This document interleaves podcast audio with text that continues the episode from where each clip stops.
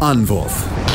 Der Handball-Talk auf meinsportpodcast.de. Hallo und herzlich willkommen zu einer neuen Ausgabe von Anwurf, eurem Handball-Talk auf meinsportpodcast.de. Mein Name ist Sebastian Mühlenhoff und eigentlich wären wir heute zu viert. Leider muss der liebe Robert arbeiten. Am Valentinstag spät, also wir sind hier um 21 Uhr. Das ist äh, sehr, sehr schade für ihn. Alles Gute geht in seine Richtung, aber wir machen heute ja viel Liebe. Wir führen ein Paar sogar zusammen, was nicht zusammen sitzt am Valentinstag. Also von daher erfüllen wir nicht nur einen sportlichen Erfolg und eine sportliche Runde hier, sondern äh, tragen auch dazu bei, dass ein Paar zusammenkommt am Valentinstag. Äh, da möchte ich mit ganz, ganz herzlich unsere beiden Gäste begrüßen. Zwei Handballer, zwei Handballprofis, einmal ein Mann und einmal eine Dame. Und äh, natürlich, wie als ganz Gentleman, fangen wir natürlich mit der Dame an und begrüßen ganz, ganz herzlich vom Thüringer 10 Nicole Roth. Hallo Nicole. Hallo. Ja, und der eine oder andere, der sich ein bisschen mit den ja, Pärchen im Handball auskennt, weiß, wer jetzt auf der anderen Seite sitzt. Das ist der Domenico Ebner vom TSV Hannover Burgdorf. Hallo Domenico. Hallo zusammen. Ja, schön für euch, dass ihr euch beide heute Abend doch noch ein bisschen seht, weil ihr wohnt ja nicht zusammen, weil natürlich aufgrund der räumlichen Distanz eurer Vereine das natürlich nicht möglich ist. Ich würde sagen, perfektes Timing für den Podcast heute. Ja, danke dafür auf jeden Fall. Sehr, sehr gerne. Das, dafür tragen wir sehr gerne bei. Wir wollen, bevor wir uns ein bisschen mit eurer Karriere bringen, so eine kleine Schnellraterunde machen. Das wollen wir jetzt wieder so ein bisschen mehr einführen. Ähm, haben wir jetzt mit Alina Greisels schon gemacht. Also, wenn ihr den Podcast hört, Valentinstag ist dann schon vergangene Woche gewesen und wollen das natürlich auch mit euch machen. Deswegen, ähm, ja, ein paar kurze, schnelle Fragen. Äh, ja oder nein im Endeffekt oder so ein bisschen so äh, Entweder-Oder-Frage. Ähm, fangen wir mal an. Morgen Muffel oder Frühaufsteher? Ganz klar, morgen Muffel. Ich dagegen eher der Frühaufsteher. Das passt ja perfekt. Dann äh, Bier oder Wein? Wein. Bier. Okay. Ähm, Berge oder Meer? Definitiv. Berge? What? Meer? Das kommt weiter Auf jeden Fall mehr. Gut, okay, da kommt wahrscheinlich die italienischen Wurzeln ein bisschen raus. ähm, ja, dann jetzt habe ich jetzt bis unterschiedlich, muss ich zugeben. Ähm, Nicole, Thüringer oder Nürnberger Bratwurst? Nürnberger Bratwurst, ganz klar. Okay. Und Domenico, ähm, Pizza oder Maultaschen? Definitiv Pizza. okay, super. Und natürlich wollen wir natürlich auch auf eure Torhüterposition eingehen. Was äh, feiert ihr am liebsten? Eine 7-Meter-Parade oder so eine Parade doch in allerletzter Sekunde, wo dann äh, ja, der Sieg oder der Punkt festgehalten wird? Letzte Sekunde.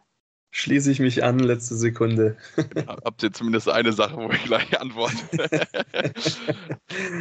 ja, lasst uns mit, äh, weil wir heute ja drei Torhüter sind, ich bin ja auch Torhüter, mit, mit eurer Karriere mit beschäftigen und den Blick da ein bisschen auf werfen. Ähm, Nicole, wie, wie bist du zum Handball gekommen und vor allen Dingen, wie bist du dann Torhüterin geworden? Denn ich weiß bei mir, ich habe als Rechtsaußen angefangen und dann war der Torhüter nicht beim Training und da musste jemand rein und dann hieß es mal, ach Sebastian, mach du mal. So ungefähr war es bei mir. Wie, wie war es bei dir? Also ich habe schon mit vier Jahren angefangen, äh, kam durch meine Familie, also mein Vater hat gespielt und meine Schwester natürlich dann auch. Und ich wollte es auf jeden Fall auch machen, weil alles, was meine Schwester macht, mochte ich auch. und äh, ich war die Einzige, die keine Angst vor dem Ball hatte. Und dann haben sie gesagt, gut, dann äh, bist du unser Torhüter. Okay. Aber ich habe mich mit Händen und Füßen gewehrt. Also es war nicht von Anfang an so, dass ich das mochte. Aber mittlerweile liebst du es wahrscheinlich. Ja, mittlerweile schon. Domenico, wie war es bei dir? Ja, bei mir war es so, dass ich erstmal probiert habe, Fußball äh, zu spielen, aber an dem Tag, wo ich dann das Probetraining hatte, hat es nur geregnet und es war matschig und irgendwie hat mir das gar nicht gefallen. Und dann hat mich irgendwann mein Cousin mitgenommen zum Handballtraining und äh, ja, es hat mir von Anfang an Spaß gemacht. Trotzdem war ich am Anfang erst im Rückraum und dann gab es ein ja, Handballturnier, wo ich ein bisschen rüde zur Sache gegangen bin, habe dann eine rote Karte bekommen und dann hat der Trainer gesagt, im nächsten Spiel soll ich ins Tor und dann habe ich es wohl nicht ganz so schlecht angestellt und äh, bin dann auch dabei geblieben. Okay, das waren die Strafen für die rote Karte scheinbar. das ist auch eine sehr, sehr interessante Geschichte, würde ich auf, auf jeden Fall sagen. Habt ihr so, so, so Spiele in der Jugend, wo euch ja gern daran erinnert, beziehungsweise habt ihr dann, dann auch in eurer Zeit dann auch dann komplett, dann als dann Torhüterposition klar war, dann auch durchgespielt und, und wie habt ihr euch gefördert gefühlt? Also ähm, ich würde sagen, ich hatte relativ früh schon meinen ersten Wechsel. Ähm, Gerade was die Förderung anging, war es damals so, dass ich in der E- und D-Jugend nur zweimal trainiert habe bei meinem Heimatverein und äh, bin dann deswegen auch in der D-Jugend schon gewechselt, ähm, wo ich dann auch direkt schon viermal trainieren konnte die Woche. Das war dann für mich super, super gut und wir hatten auch eine gute Truppe beisammen und dementsprechend äh, war es für mich dann schon irgendwo ein bisschen ja, das Denken nach Leistung, auch weil man natürlich in, damals in der Jugend eigentlich, wenn man heute zurückblickt, total bescheuert ist. Da dachte man ja eher, das ist eigentlich äh, ja, Kinderhandball, aber ähm, damals hat man das voll für ernst genommen und dementsprechend ist man dann auch weitergekommen. Also ich habe erst in der D-Jugend so richtig gewechselt. Also ich war eigentlich immer, weil mein Vater war dann auch mein Trainer und der hat dann echt mich gut gefördert und ähm, ja, in der D-Jugend bin ich dann quasi gesichtet worden und bin dann in einen größeren Verein gekommen. Aber ich glaube, ab der E-Jugend habe ich immer im Tor gespielt, also niemals mehr auf dem Feld. Und dadurch ähm, ja, hat, hat, hatte ich dann auch eher so Lust drauf, mich weiterzuentwickeln. Und das hat dann auch mein Papa gesehen und dann, ja, irgendwann kam das Talent oder irgendwann hat man dann das Talent gesehen und dann ist man halt natürlich äh, in die nächstgrößere Stadt gefahren, um dort Handball zu spielen und, und dann ging es halt weiter bergauf quasi. Habt ihr da so, so besondere Momente, wo ihr so das Gefühl hattet, okay, das kann hier wirklich was reichen für, für Bundesliga? Habt ihr da irgendwie so ein, ja, das irgendwie gemerkt oder hat sich das da einfach so ergeben, dass man einfach immer, immer besser geworden ist und dann, ja, war man irgendwie dann schon in diesem Blickfeld Bundesliga? Ich, hab dann, ich bin dann aufs Internat gegangen und es kam dann natürlich äh, mit der B-Sichtung oder erstmal Auswahlsichtung regional, dann natürlich DHB-Sichtung und dann äh, ähm, ist man da so in die Schiene gekommen mit, ja, möchtest du wirklich äh, den Sprung wagen, dann musstest du halt, weil nichts anderes in der Nähe war in Nürnberg, weil wir da gerade insolvent gegangen sind, äh, bin ich dann nach Leipzig gegangen und da, da ging es dann halt auch bergauf in der Bundesliga. Ich habe, glaube ich, nur eineinhalb Jahre dritte Bundesliga gespielt, dann dort.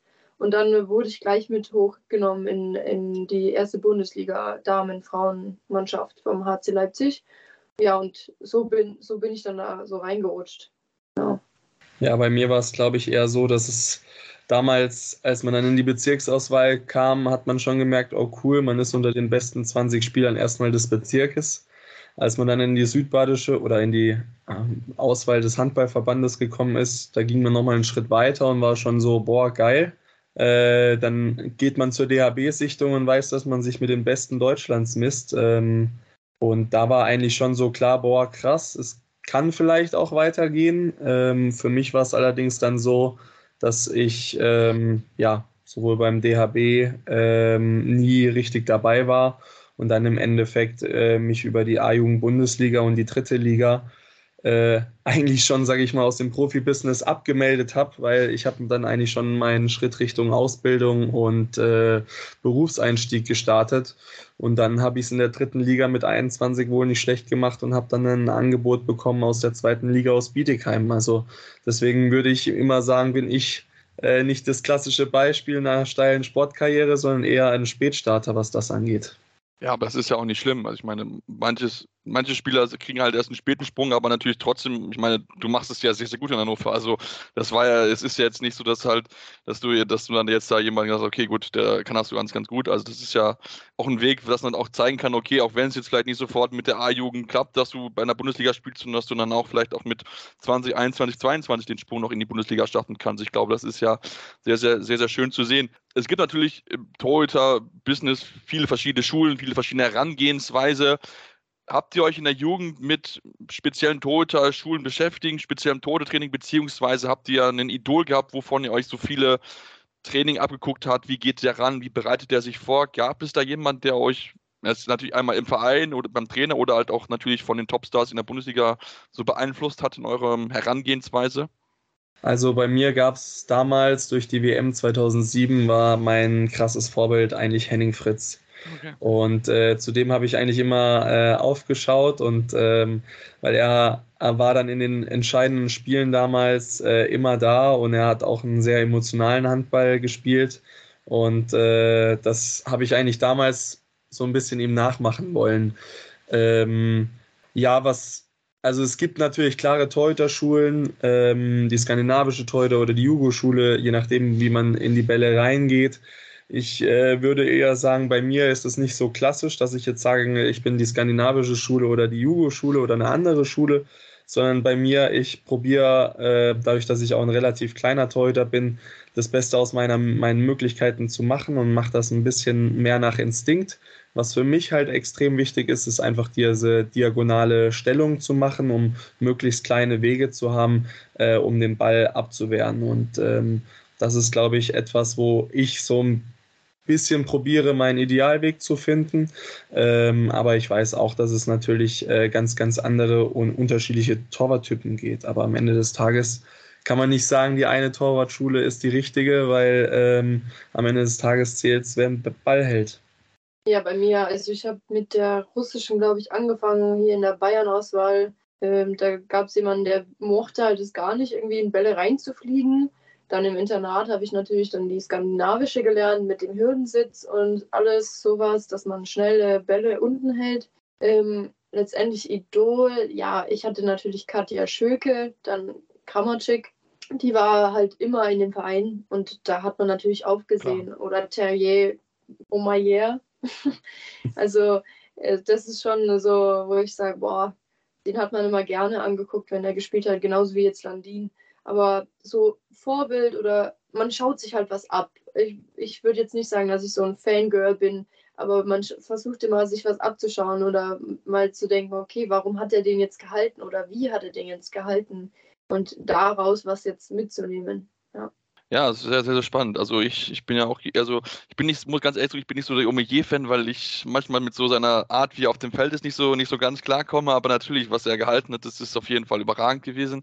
Ich muss zugeben, ich war so früher so ein bisschen so, ich mochte halt Martin Galia, wie er da mit den kurzen Armen immer stand, weil ich halt auch jemand bin, wenn ich im Tor stand, ich habe halt immer meine, meine Ärmel immer ein bisschen runter gemacht und so. Das war irgendwie schon so ein bisschen, wo ich mir so was abgeguckt habe. Ähm, auch wenn er jetzt zwar wehgetan hat, mein Gott, aber es ist halt, ist halt so, wir Torhüter sind hart im Nehmen, würde ich jetzt mal sagen. Ähm, aber das war natürlich, wo ich mir mit Gernhaus abgeschaut habe, auch ansonsten aber auch Yogi Bitter, den Henning Fritz, auch wie, wie du, Domenico. Das sind schon so, wo man dann auch schon hingeguckt hat, weil es natürlich auch zu diesem Zeitpunkt auch noch präsent gewesen ist, wo man dann auch so, so Handball gespielt ist, meine ich auch so ein bisschen, ja, so eher das Spätstarter bin nach Fußball dann zum Handball gewechselt mit, mit äh, Schulwechsel dann nach Blomberg. Deswegen, ähm, ja, auf jeden Fall sehr, sehr, sehr, sehr spannend, wie, wie ihr das äh, seht. Wir sind natürlich noch längst hier am Ende. Mache jetzt erstmal eine kleine kurze Pause, kommen dann gleich zurück und wollen natürlich noch viel, viel weiter darüber reden, über euch als Torhüter, wie ihr da rangeht. Das ist für mich auch mich interessant, weil ich natürlich auch Torhüter bin. Das bin ich mal sehr, sehr gespannt. Ähm, also von daher bleibt dran, ihr bei Anwurf, eurem Handball-Talk auf meinsportpodcast.de. Vernimmt sich, was man will, dann wilde Gerüchte entstanden. Fast nichts davon stimmt. Tatort. Sport. Wenn Sporthelden zu Tätern oder Opfern werden, ermittelt Malte Asmus auf meinsportpodcast.de. Folge dem True Crime Podcast, denn manchmal ist Sport tatsächlich Mord. Nicht nur für Sportfans. Ja, und jetzt sind wir zurück und wollen natürlich noch viel, viel weiter drüber reden mit Domenico Ebner und mit Nicole Roth über das Torwartleben natürlich allgemein, beziehungsweise natürlich auch die, die Herangehensweise. Ihr habt schon ein bisschen angedeutet, dass ihr so ein bisschen ja, verschiedene Schulen habt oder es gibt ja verschiedene Herangehensweise, wie, je nachdem, wie man das auch so ein bisschen nimmt. Was sind denn so wo Sachen, wo ihr besonders darauf achtet, wenn ihr, wenn ihr jetzt auch zum Beispiel neu beim Verein mit reinkommt, mit äh, Rücksprache, mit dem Innenblock, äh, allgemein beziehungsweise mit der Abwehr, wie ihr, ja, was ihr für Würfe haben wollt, weil das natürlich auch gerade die Absprache mit der Abwehr natürlich enorm wichtig ist. Ja, bei mir ist es so, dass ich einfach von meinem Block erwarte, dass sie, äh, wenn sie es nicht schaffen, in Kontakt zu gehen, dass sie dann einen geraden Block nach oben äh, bringen, damit wir uns oder ich mich als Torhüter hinten am besten orientieren kann. Ähm, nichtsdestotrotz ist es bei mir so, dass ich äh, eine sehr ausführliche Videoanalyse mache. Das heißt, ich schaue normalerweise vor jedem Spiel drei bis vier komplette Spiele von Anfang bis Ende und habe dann meine eigene Wurfbildvorlage äh, gebastelt, wo ich einfach ein DIN A4-Blatt habe pro Spieler. Und äh, es gibt halt einfach auch in der Bundesliga Spieler, die werfen nicht überall hin, sondern in Drucksituationen ruft man das ab, was man immer macht. Und äh, da gibt es tolle Wurfbilder, auch von äh, ja, Weltklasse-Spielern wie Sander Sargosen zum Beispiel, der dann seine Lieblingsecke hat. Und von dem her ist das etwas, worauf ich extrem achte.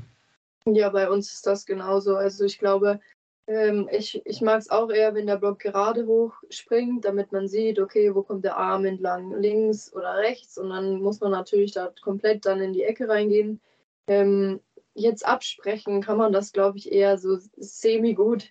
Also man trainiert es zwar immer, dass man sagt, okay, Blockecke hat jetzt lang oder ich habe jetzt kurz, aber in Drucksituationen und in, in diesem Spielgeschehen und nachdem wir jetzt immer viel schneller spielen und auch dynamischer spielen, klappt das oft nicht.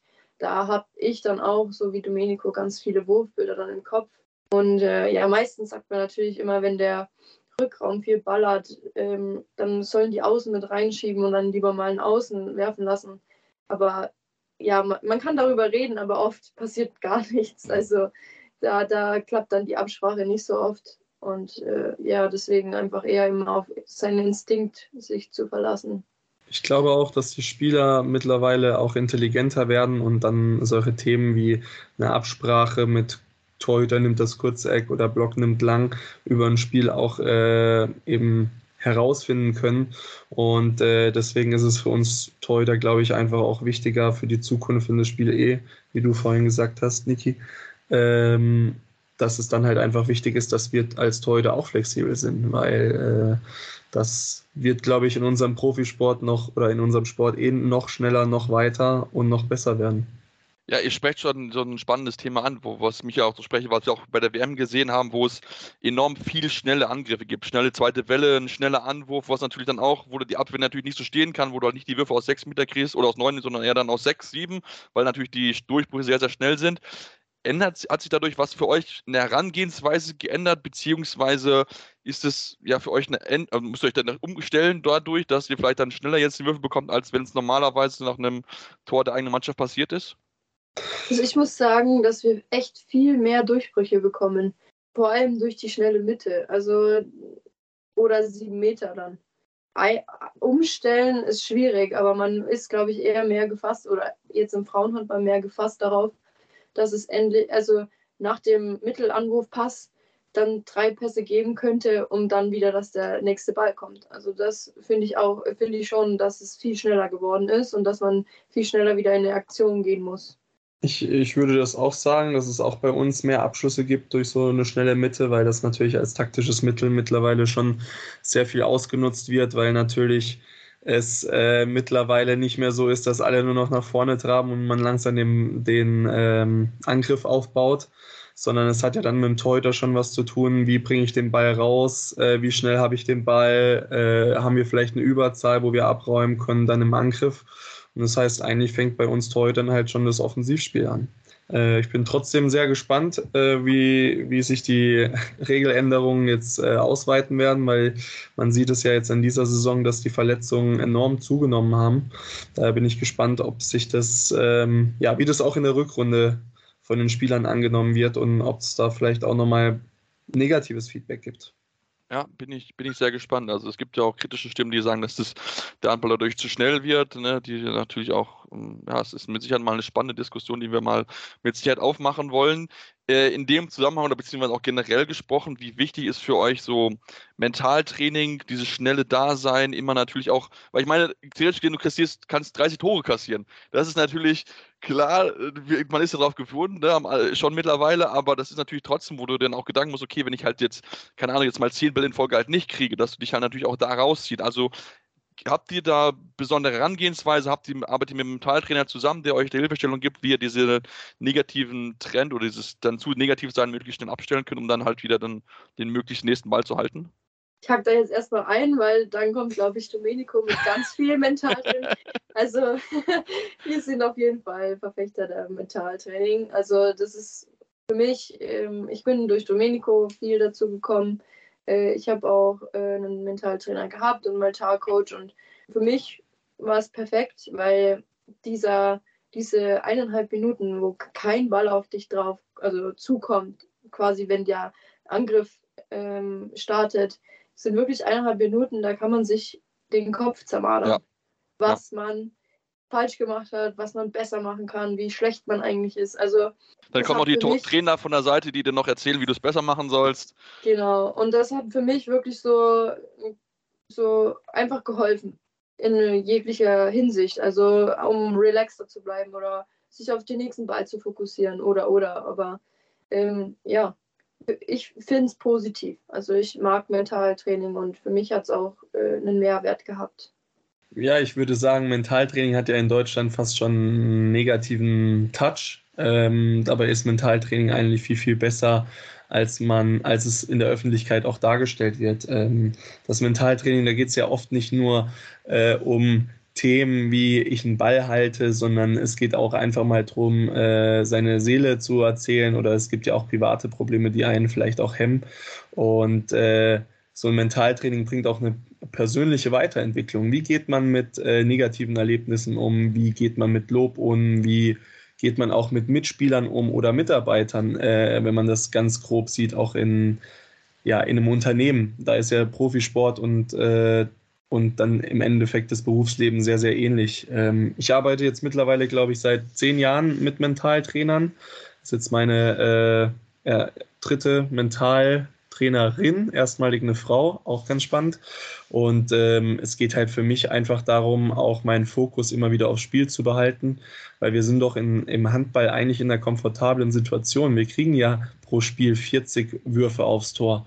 Also ich wollte aktuell eigentlich kein Fußballtorwart sein, weil wenn ich eine Aktion vermasse, dann ist man der Buhmann der ganzen Stadt. Und ähm, ich glaube, das muss man sich immer vor Auge führen, weil im Endeffekt, wenn man einen Blöden von außen kassiert, stattdessen nimmt man beim nächsten Mal einen komplett freien Gegenstoß weg, dann hat man eigentlich den, den Wurf von außen schon wieder wettgemacht. Und ähm, da kann man eigentlich ganz viele positive Brücken bilden, um dann eben direkt wieder in den nächsten Angriff voll fokussiert reinzugehen.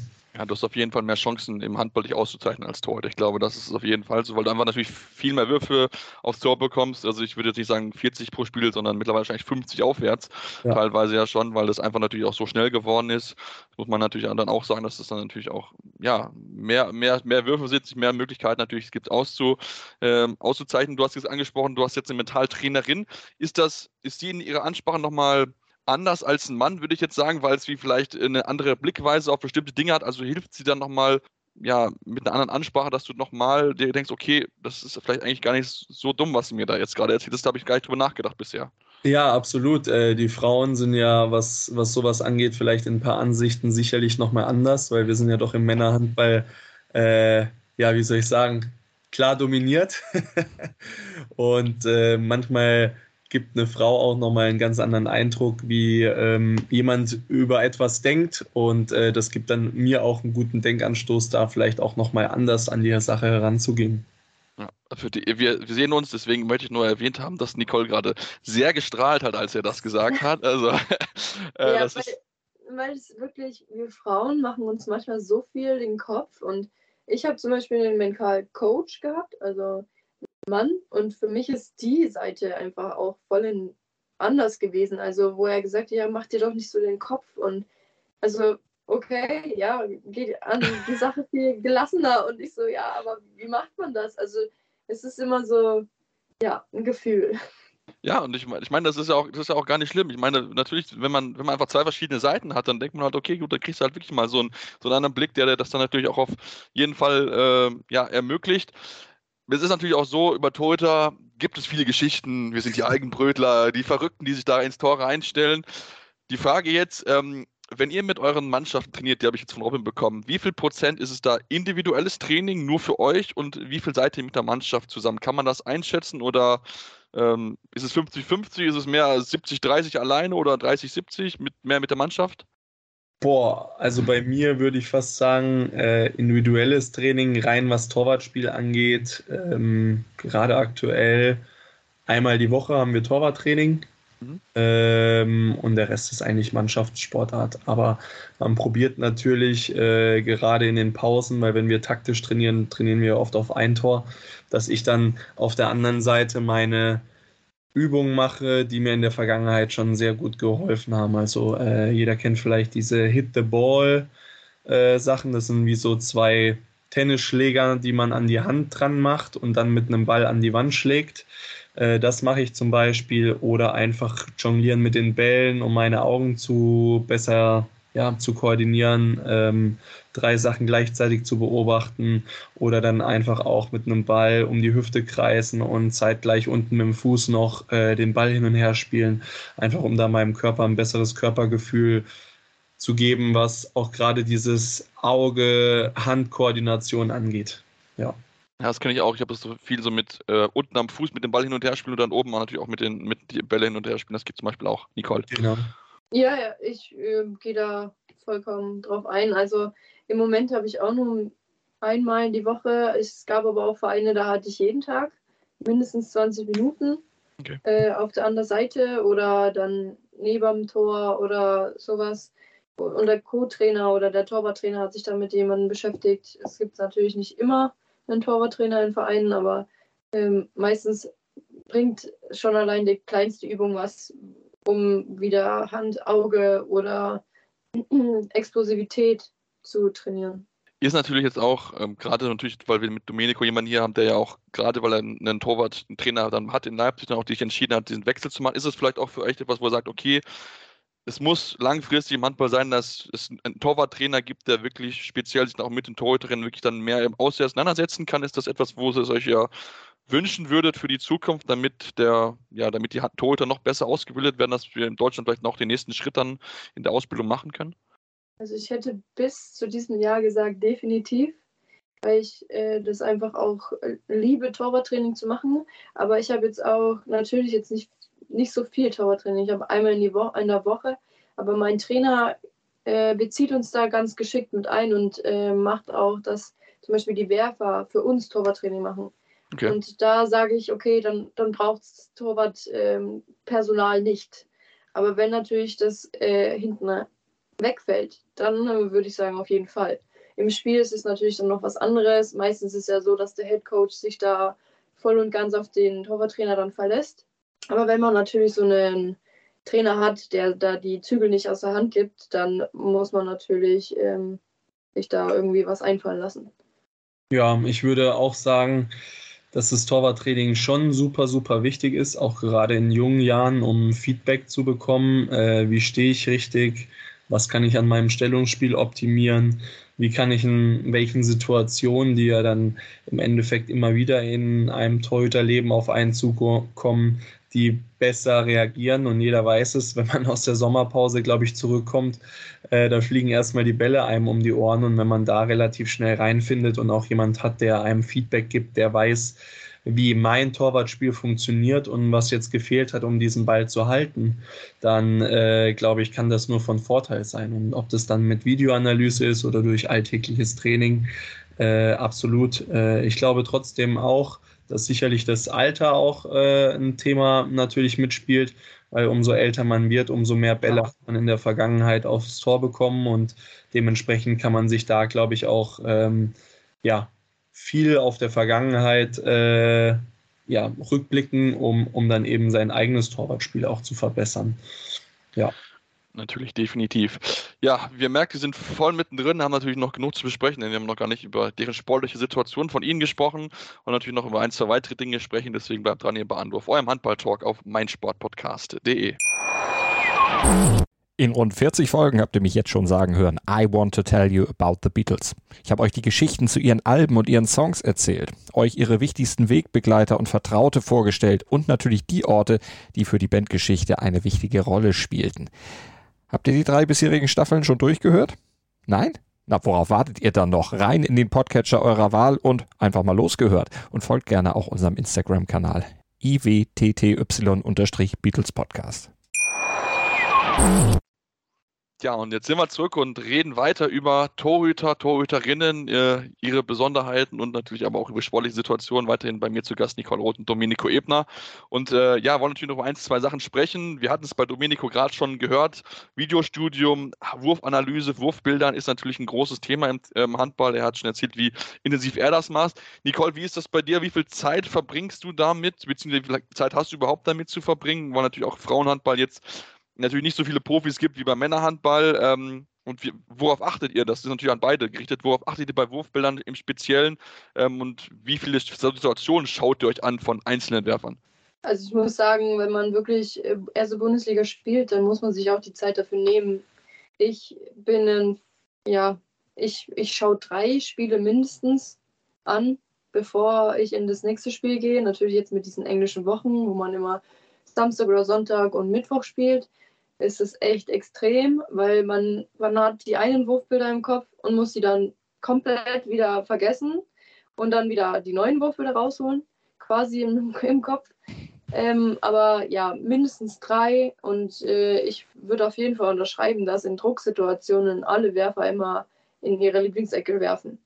Und äh, das ist halt der, der Pluspunkt eines Torhüters, weil die meisten Werferinnen wissen das gar nicht. Also ich sage dann auch immer so zu meinen Mitspielern, werf doch bitte den sieben Meter nicht nach rechts unten, weil da wirfst du zum fünften Mal jetzt hin in dem Spiel. Und die schauen mich an und sagen so, echt? Und ich so, ja. Also es ist wirklich, die merken das manchmal gar nicht. Und das ja, finde ich extrem. Ja, ich, ich weiß noch, ich, ich hatte auch so Situationen im Spielen, wo, wo es dann hieß, ja, werf in die Ecke. Du, oder sagt, hat einer gesagt, du weißt, wo du hinwerfen musst. Ich, ich wusste, wo er hinwirft, aber mir war klar, da kann er gar nicht hinwerfen. Deswegen habe ich ihn da die Ecke wieder weggekommen, wo er sowieso vor immer hingeworfen hat. Das war, das sind so immer Situationen, wo man denkt, okay, das heißt zwar immer, mach was anderes, aber in Drucksituationen gehst du halt immer in diese, in diese Ecke, ja. Genau. Ähm, Domenico, ähm, oder beziehungsweise auch an euch beide gestellt welche, oder vielleicht könnt ihr uns das so einen Einblick geben bei ein oder anderen Spieler, wo so die Lieblingsecke sind, beziehungsweise habt ihr Lieblingsgegenspieler, wo ihr einfach so dieses Gefühl habt, okay, dem kaufe ich gefühlt jeden Ball ab? Boah, Lieblingsspieler ist schwer zu sagen. Ähm, Boah, da, da würde ich jetzt auch am ungern jemanden nennen. Ich glaube, das wäre echt doof. Aber ähm, nochmal, um die Frage davor einzugehen, was du sagtest äh, mit, mit Wurfbildern und auf was wir achten. Ähm, was ich einfach durch meine Wurfbildvorlage gemacht habe, ist, dass ich sowohl den Laufweg äh, mit aufzeichne okay. und dann eben auch zum Beispiel für einen klassischen Sprungwurf einen normalen Pfeil mache. Für einen Schlagwurf obenrum ähm, ist es dann eine Art Blitz für einen Schlagwurf untenrum ist das dann ein Strich zur Seite, der dann äh, mit einem Pfeil nach vorne endet. Ähm, und Camper ist für mich eine gestrichelte Linie.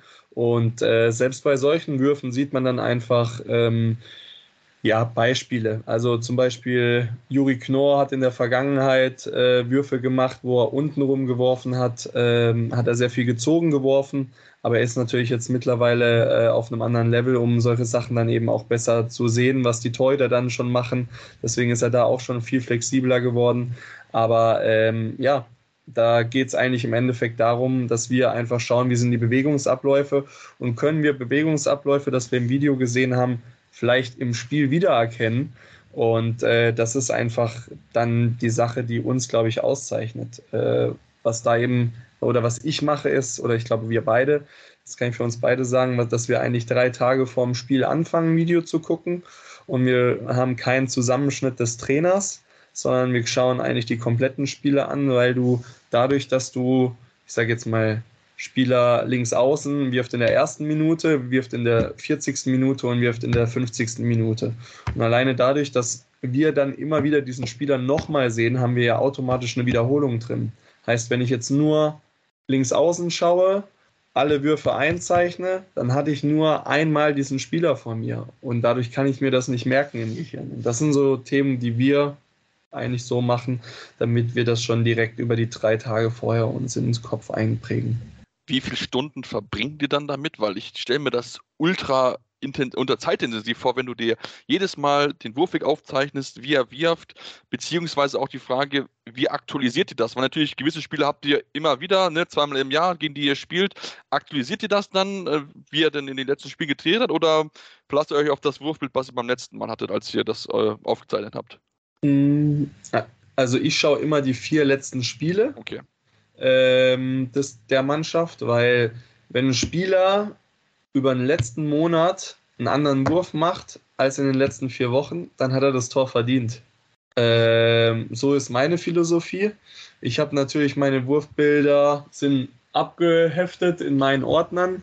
Ich sehe ganz viele Ordner, ja. Genau, richtig. Von, äh, von Hin- und Rückrunde. Und ähm, es kann dann schon mal sein, wenn ich jetzt, sage ich mal, in der Hinrunde dieses Jahr nicht ganz sicher bin bei einem Spieler, dann schaue ich auch mal nochmal in den Ordner rein und gucke, wie hat der Spieler letztes Jahr geworfen, gibt es da Ähnlichkeiten oder wirft er komplett anders? Und äh, dann hilft das einem schon.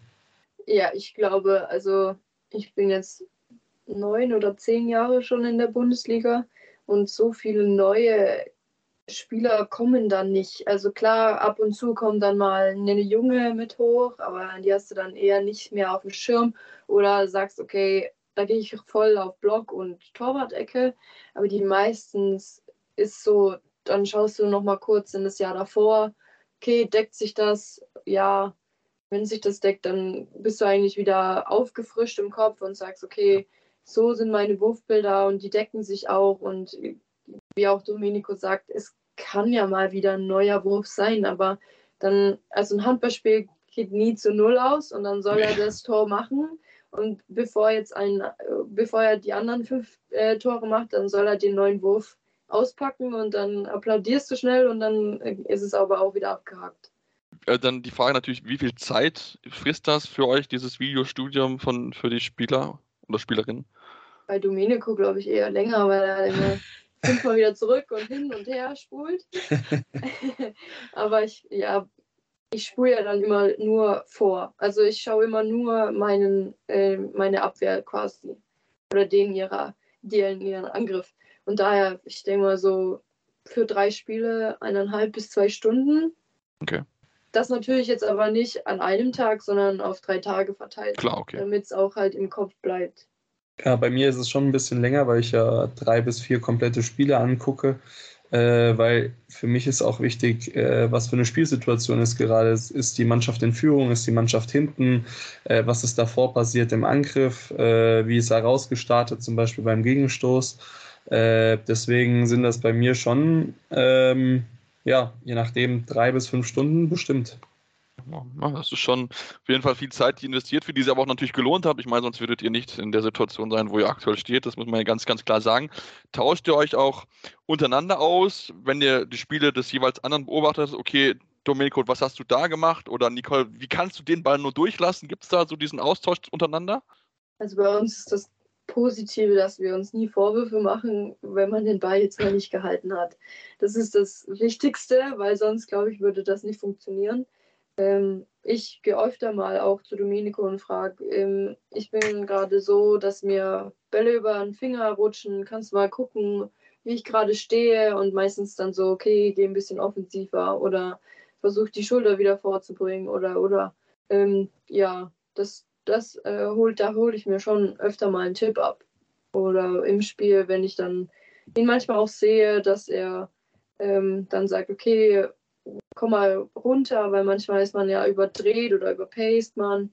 Und dann habe ich dann so einen fixierten Punkt und wenn dann ein Zeichen kommt, zum Beispiel mit äh, komm mal runter, Finger gehen nach unten, dann weiß ich, okay, alles ist in Ordnung, aber ich muss jetzt mal wieder runter auf meinen Fokus kommen und dann geht's wieder los. Also meistens hilft mir das sehr. Absolut. Ich glaube, wir tun uns beide sehr positiv da unterstützen, reden auch über viele Themen, auch was uns vielleicht in den letzten Spielen geholfen hat. Vielleicht kann der andere davon auch profitieren. Und ähm, ja, wenn wir dann auch manchmal zusammen sind, haben wir auch schon Videoanalysen zusammen gemacht. Deswegen äh, ist das eigentlich ganz lustig und äh, ja, deswegen passt das eigentlich auch ganz gut. Ja, Du, wenn du noch was sagen willst, gerne, Domenico, das wirkte gerade so. Ja, ich wollte gerade noch mal was äh, sagen, was, was die Wurfbilder noch mal anging. Äh, Wurfbilder können natürlich Fluch und Segen zugleich sein, äh, weil wenn man äh, das Timing zum Beispiel falsch trifft für die Wurfbilder, dann kann es auch ganz schön in die Hose gehen, weil die Spieler natürlich äh, mittlerweile auch äh, sehen, wenn der Torhüter zu früh in der Ecke geht.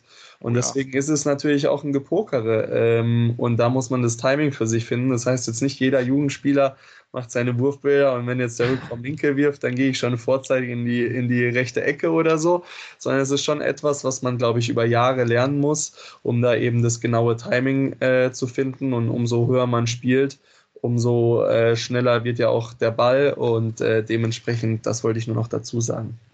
Habt ihr dann schon in der Jugend mit äh, Videostudium angefangen oder erst dann wirklich, als ihr dann in Seniorenbereich eingekommen sind, wo es dann vielleicht noch mehr Bilder von Spielen oder so gibt, Vielleicht könnt ihr das noch sagen, das wäre noch ganz spannend. Also bei mir hat es angefangen in der dritten Liga, weil ich den äh, ehemaligen dänischen Nationaltrainer als Trainer hatte und er hat gesagt, das ist ein absoluter Muss, das muss ich machen. Damals hatte ich auch dann meine Wurfbilder mit äh, einfach nur Kuli ohne Geodreieck gemacht. und äh, da bin ich dann ins, zum Spiel gekommen, da hat er mich richtig angeschissen und ab da war es klar, Geodreieck liegt bei mir immer auf dem Schreibtisch und äh, die, die Pfeile oder die Striche müssen ganz klar gerade sein.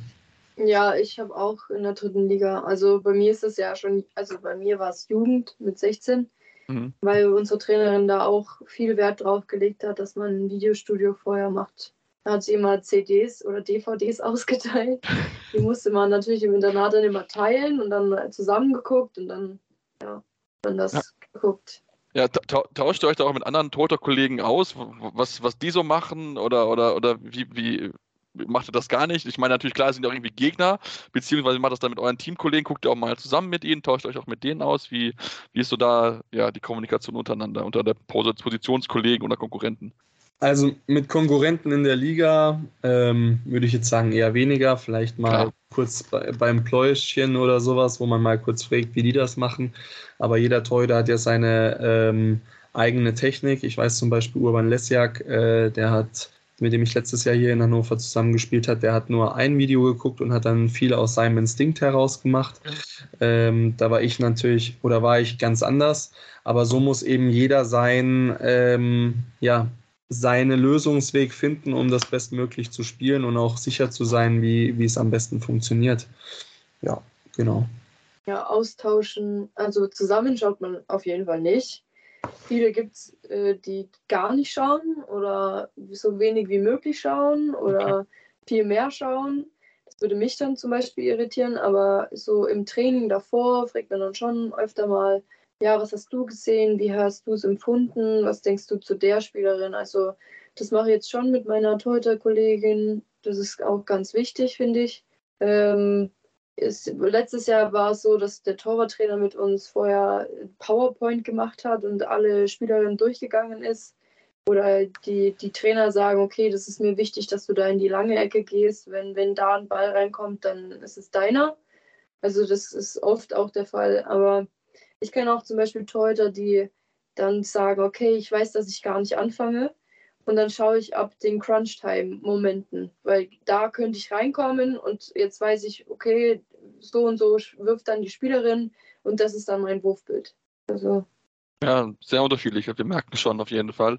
Ähm, mich würde noch so ein bisschen, weil ich muss zugeben, ich bin jemand, also ich, ich mache sehr gerne sieben Meter, ich finde so dieses Duell eins gegen eins finde ich super spannend, aber so meine Schwäche ist immer so gewesen von außen, weil ich mir da nie so ne, sicher bin, ich gehe ein bisschen weiter raus, wo stelle ich mich hin, das war bei mir immer so, so ein großes Thema. Wie war das bei euch mit außen? Wie habt ihr euch da darauf eingestellt? Wie, wann gehe ich richtig raus? Wie achte ich auf, auf das Wurfarm? Würde mich jetzt mal persönlich interessieren, einfach weil ich natürlich auch so vielleicht noch was lernen kann. Also ich hätte da eine perfekte Übung für dich. Ähm, es gibt äh, so ein Gummiband, meistens bei den Omas, die ähm, das früher um irgendwas, ähm, ja, um eine Hose noch gemacht haben, falls das Gummiband mal gerissen ist. Mhm. Und das hängt man an, an beide Pfosten dran. Und dann sieht man das auf die Position, wo der Schütze wirft. Ähm, dann sieht man erstmal, wie klein eigentlich der Platz ist, der ein Schütze von außen hat. Und dann stellst du dich dorthin, wo du denkst, dass du perfekt stehst. Und anhand dieser Sache kannst du super viel ablesen. Äh, wie viel muss ich reagieren? Dann kannst du auch einen Spieler dazu nehmen, der jetzt, sage ich mal, mit diesem Band am Arm einfach mal so machen soll, als ob er wirft. Und äh, dann sieht man eigentlich genau, wie der Torhüter sich bewegen muss, um dauerhaft eigentlich in der idealen äh, Position zu sein. Ähm, trotzdem sage ich auch, es hat dann nicht nur was mit Stellungsspiel zu tun, sondern auch mit einer Art Routine. Das heißt, möglichst viele Würfe im Training nehmen von außen, weil umso mehr Würfe du hast, Klar. umso äh, einfacher ist es oft auch einen Ball zu nehmen. Ich denke auch, je kleiner der Winkel, desto mehr eigentlich am Pfosten stehen.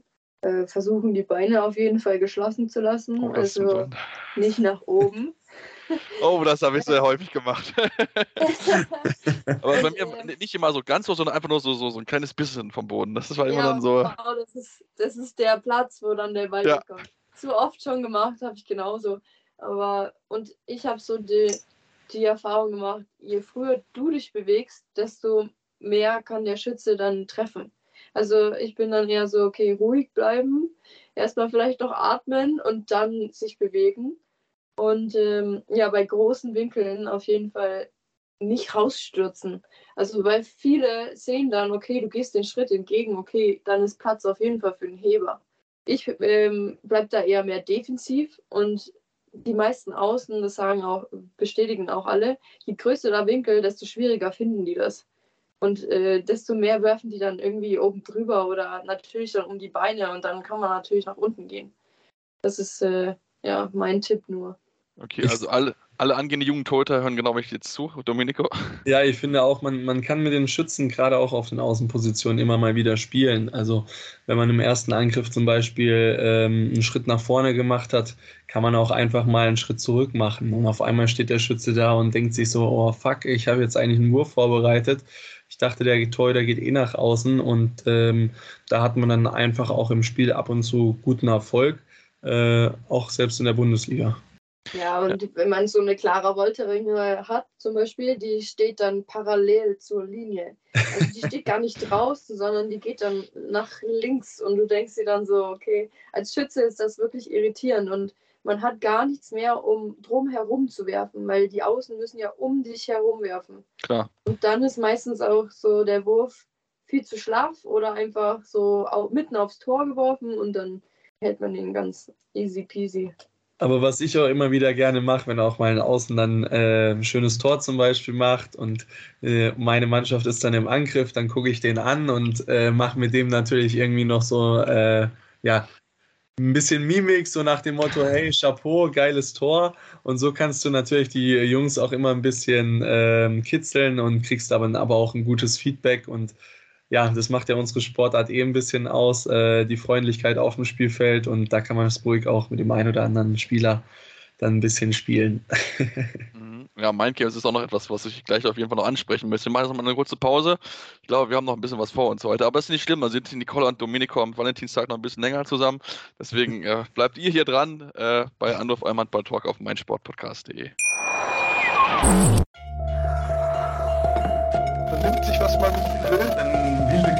entstanden. Fast nichts davon stimmt. Tatort Sport. Wenn Sporthelden zu Tätern oder Opfern werden, ermittelt Malte Asmus auf meinsportpodcast.de.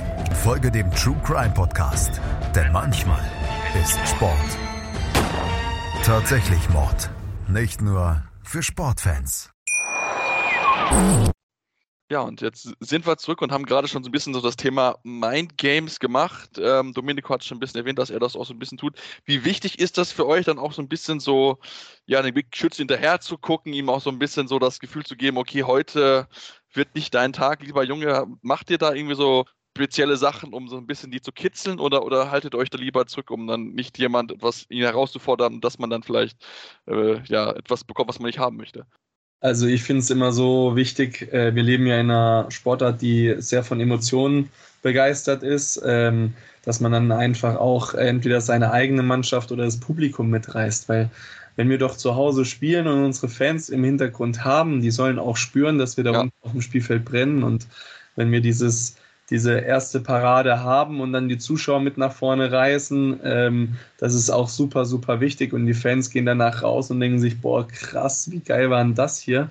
Und äh, das beeindruckt natürlich auch ganz schön den Gegner. Ob das zu Hause oder auswärts ist, wenn man es natürlich auswärts ist, dann muss man es eher Richtung seiner eigenen Bank zum Beispiel machen, um seine Mitspieler mitzureißen. Aber ich glaube, die Emotionen, das ist so das ja, krasseste. Äh, was man machen kann im Handball, um eine Mannschaft eben zu beeindrucken. Ich finde auch, wenn man jetzt zum Beispiel im Außen jetzt einen weggenommen hat, dann ruhig mal noch hinterher jubeln. Also ihm zeigen, okay, heute kriegst du keinen Ball da mehr rein.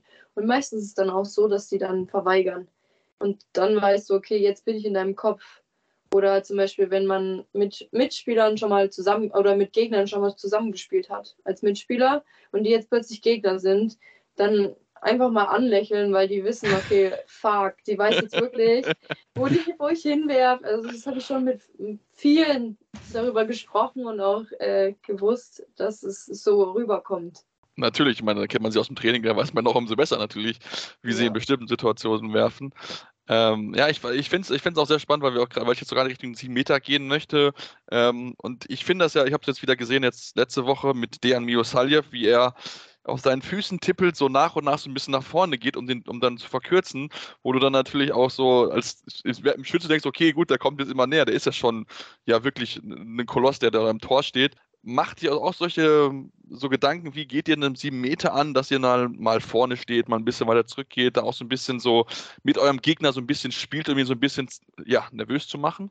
Ja, ich glaube, bei Dejan Milosavljev, der hat seine eigene Technik gefunden und die äh, beeindruckt, glaube ich, äh, viele, viele Torhüter.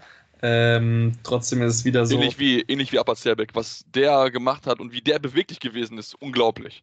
Absolut, absolut. Aber was ich ja immer wieder an, an ihm auch extrem äh, finde, wie, wie schnell er eben auf den Beinen ist, ähm, trotz, trotz seiner Breite. Aber das soll ja auch kein Hindernis sein bei uns in unserer Sportart und äh, das zeigt er ja auch. Und er hat ja extra auch seinen Torwarttrainer von damals von Vardar Skopje äh, nach Berlin bekommen wo ja die Berliner einen riesen Transfercoup ge geschossen haben. Und ich glaube, dass ihm das auch extrem viel hilft. Ähm, ich hatte mal gehört, dass er auch das klassische Krafttraining gar nicht richtig mitmacht, sondern er dann wirklich ein eigenes Krafttraining bekommen hat von seinem Torwarttrainer und äh, der eigentlich jeden Tag mit ihm nur zusammenarbeitet. Und da sieht man auch, dass der in seiner Technik natürlich eingefangen ist. Aber man sieht auch, der, äh, die Paraden geben ihm vollkommen recht, ja. macht das richtig, richtig gut und kann man nur einen Hut vorziehen definitiv. Ich glaube, dieses Spielen am 7-Meter-Punkt ist wirklich auch wichtig. Also, äh, wenn der Schütze jetzt viermal einen 7 Meter, also bei uns gibt es manchmal neun 7 Meter, und dann wirft acht oder siebenmal die gleiche Person und du denkst, jetzt, jetzt muss es doch mal klappen. Dann ist ja meistens so, dass man mal versucht, hinten zu stehen, mal nach vorne zu gehen oder einfach mal so erst hinten bleibt und dann einfach nach vorne geht, damit der Schütze denkt, okay, shit, jetzt ist wirklich gar kein Platz mehr. Also das ist schon oft der Fall gewesen bei mir. Ja, ich finde ich find das auch. Also ich, ich finde das auch immer unterschiedlich, mal, mal so ein bisschen so halb, halb dran an der, an der Linie stehen und ein bisschen weiter zurück, dann vielleicht nochmal nach dem ersten Antäuschen mal ein bisschen nach vorne laufen, um ihn dann nochmal ein bisschen zu verwirren. Also da gibt es ja ganz, ganz viele Herangehensweise. Führt ihr äh, als äh, Torwartpaar so ein internes Ranking, wer mehr Würfe geführt, gehalten hat oder mehr sieben Meter oder ist, äh, ist das gar kein Thema bei euch? Nein, das macht nicht. Hätte ja sein können. so einen kleinen sportlichen Wettkampf untereinander. Ja, es ist auf jeden Fall äh, sehr, sehr spannend. Ähm, eines Thema würde mich jetzt noch persönlich interessieren, Thema Beweglichkeit. Ich meine, wenn wir schon Abbott Sterbik ansprechen, er, unglaublich beweglich gewesen mit, mit, ja, wie er das hinbekommen hat mit der Grätsche, mit, mit, mit dem Gewicht, mit der Größe, wie hoch er das Bein bekommen hat. Ein Riesen, äh, unglaublich gewesen. Äh, ist das für euch auch in eurem Training ganz, ganz wichtig, dass ihr diese Beweglichkeit einfach mit reinbekommt, um einfach natürlich dann auch möglichst große Spannweite zu haben, eure, ja, und natürlich möglichst viele Würfe wegzunehmen? Ja, total. Also die Beweglichkeit ist äh, eine der wichtigsten Faktoren, glaube ich, im Torwartspiel, weil ähm, ich glaube, wenn wir nicht so beweglich wären, würden wir uns vielleicht irgendwann ganz schön wehtun. Und ähm, deswegen ist das, glaube ich, ganz normal. Ich, also ich komme auf jeden Fall mit meinem Fuß bis an die Latte. Ähm, das ist überhaupt kein Problem, aber das können, glaube ich, viele Torhüter. Niki hat natürlich eine andere äh, Torwarttechnik, ähm, ich komme auch mit dem Fuß an den Pfosten auf jeden Fall. Richtig. Oberes Drittel. ganz hoch glaube ich jetzt nicht, aber ich glaube, da bin ich zu, zu kurz. Ich weiß jetzt nicht. Ja, ich hätte es auch gesagt, mit der Größe ist mit Sicherheit unterschiedlich. Also, man, da muss ja auch eine gewisse Länge in den Beinen ja einfach auch vorhanden sein, dass man nach oben kommt. Genau. Aber ich glaube, das, das kommt ja dann auch wieder auf die, auf die Torwartschule drauf an. Wie reagiere ich? Äh, wo ich das halt einfach auch gerne mache, ist einfach im Gegenstoß, wenn ich eben weiß, der Schütze wirft vielleicht auch gerne mal oben, dass ich dann halt mit, äh, mit meinem Fuß dann noch ganz oben stehe. Äh, jetzt vielleicht nicht ganz so krass wie Andreas Wolf. der macht das aber in Perfektion, glaube ich. Ja. Äh, aber ich glaube, das ist schon äh, teilweise super, super wichtig und auch äh, gut für die Torhüter. Also ich glaube, beim Männerhandball ist das auch eher erfolgreicher als beim Frauenhandball. Ich, also ich kenne eine Person im Frauenhandball, die das wirklich echt zelebriert mit dem Bein da oben.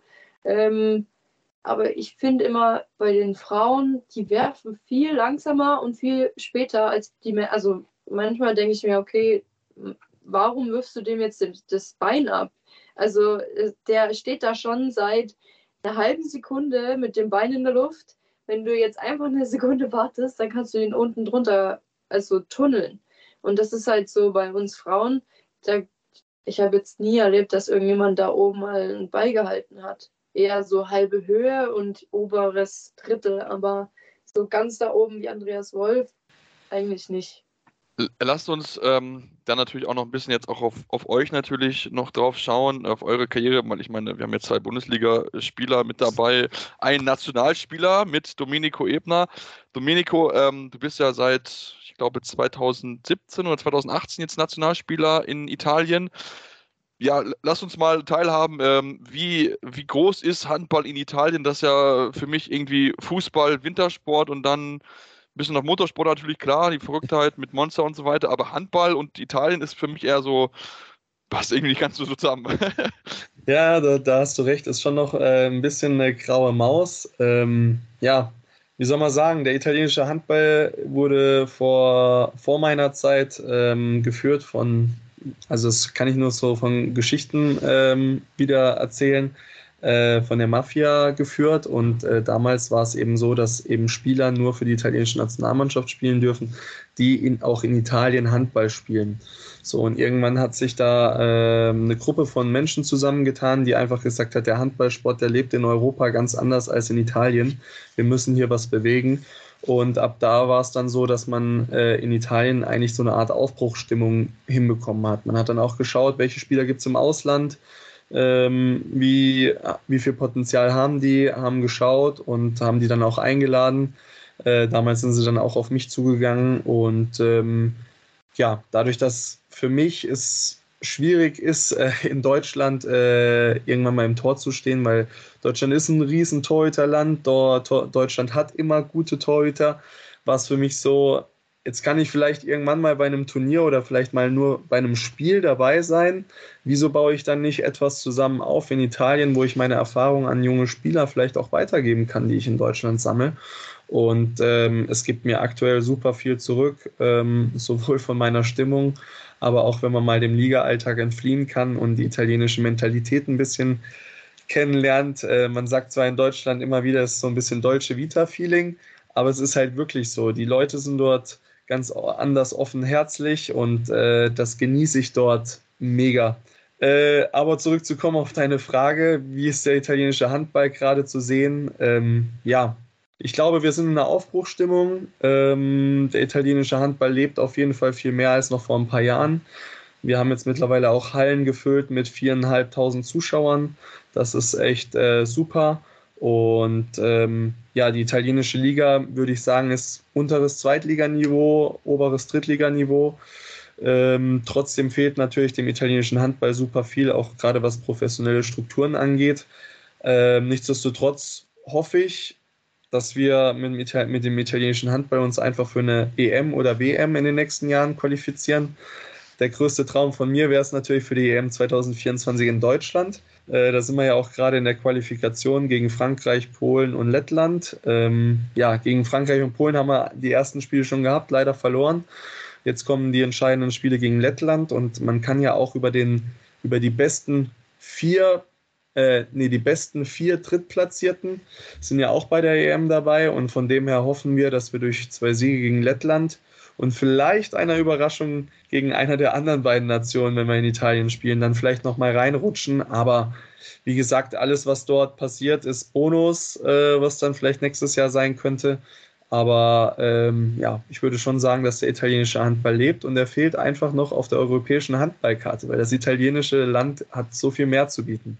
Ja, natürlich. Also es ist auch so, so ich meine, wir haben es ja jetzt gesehen, auch mit Belgien beispielsweise mit der WM-Qualifikation, die ja auch so ein ein bisschen aus dem Nichts kam, weil ja der belgische Handball jetzt auch jetzt nicht so groß gewesen ist. Ich meine, die Niederlande sind ja mittlerweile eine Nation, die ja, es geschafft hat, sich zu etablieren, die den Sprung geschafft hat nach oben. Ähm, schaut man auch so ein bisschen so neidisch zu, zu anderen Nationen, die schon diesen Sprung dann geschafft haben zu so einem großen Turnier? Oder ist es mehr so, okay, wir wollen es jetzt halt auch beweisen, dass wir dann auch gegen Lettland, die ja mit Dennis Christopans ja auch einen Bühnen im Team haben, dann auch zu sagen, okay, Leute, ey, Italien solltet ihr besser nicht unterschätzen. Ja, ich glaube, äh, Belgien hat ja die Qualifikation auch äh, durch die Nichtnominierung von Russland und ja. Belarus oder Weißrussland äh, auch geschafft. Und klar, es gehört natürlich immer ein bisschen Glück dazu. Vielleicht ist mal ein Spieler verletzt, der äh, wichtig ist für die Mannschaft. Trotzdem glaube ich, wir haben jetzt in den letzten Jahren von drei Spielen gegen Lettland äh, zwei auch hoch gewonnen und nur eins ganz knapp verloren.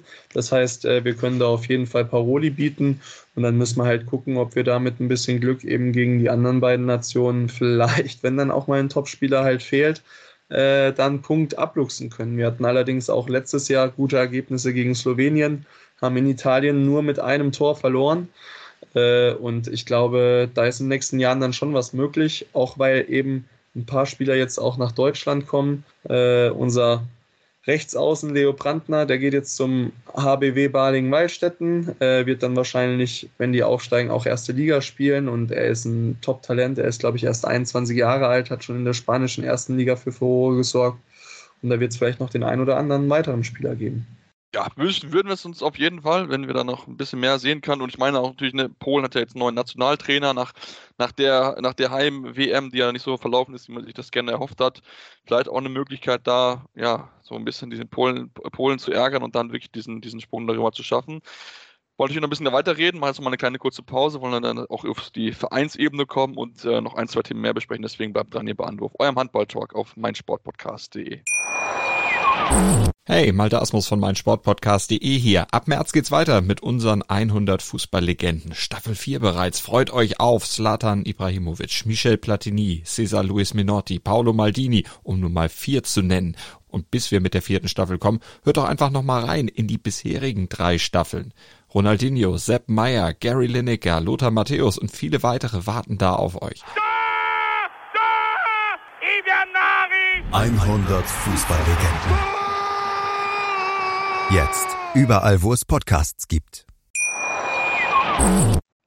Ja, und jetzt sind wir zurück und wenn wir natürlich über Nationalmannschaftskarriere von Domenico Ebner sprechen, müssen wir natürlich aber auch über eine potenzielle Nationalmannschaftskarriere bei Nicole Roth besprechen, denn sie ist nah dran am Nationalmannschaftskader. Klar, natürlich, da gibt es auch eine oder andere, die natürlich noch aktuell so ein bisschen vor ihr steht, aber ich meine, in diesem Jahr die zweitmeiste Paradenanzahl in der Bundesliga der Frauen, also ich glaube, bei dir mit Sicherheit die Hoffnung ist, da vielleicht mal den Sprung in den DAB-Kader zu schaffen, oder?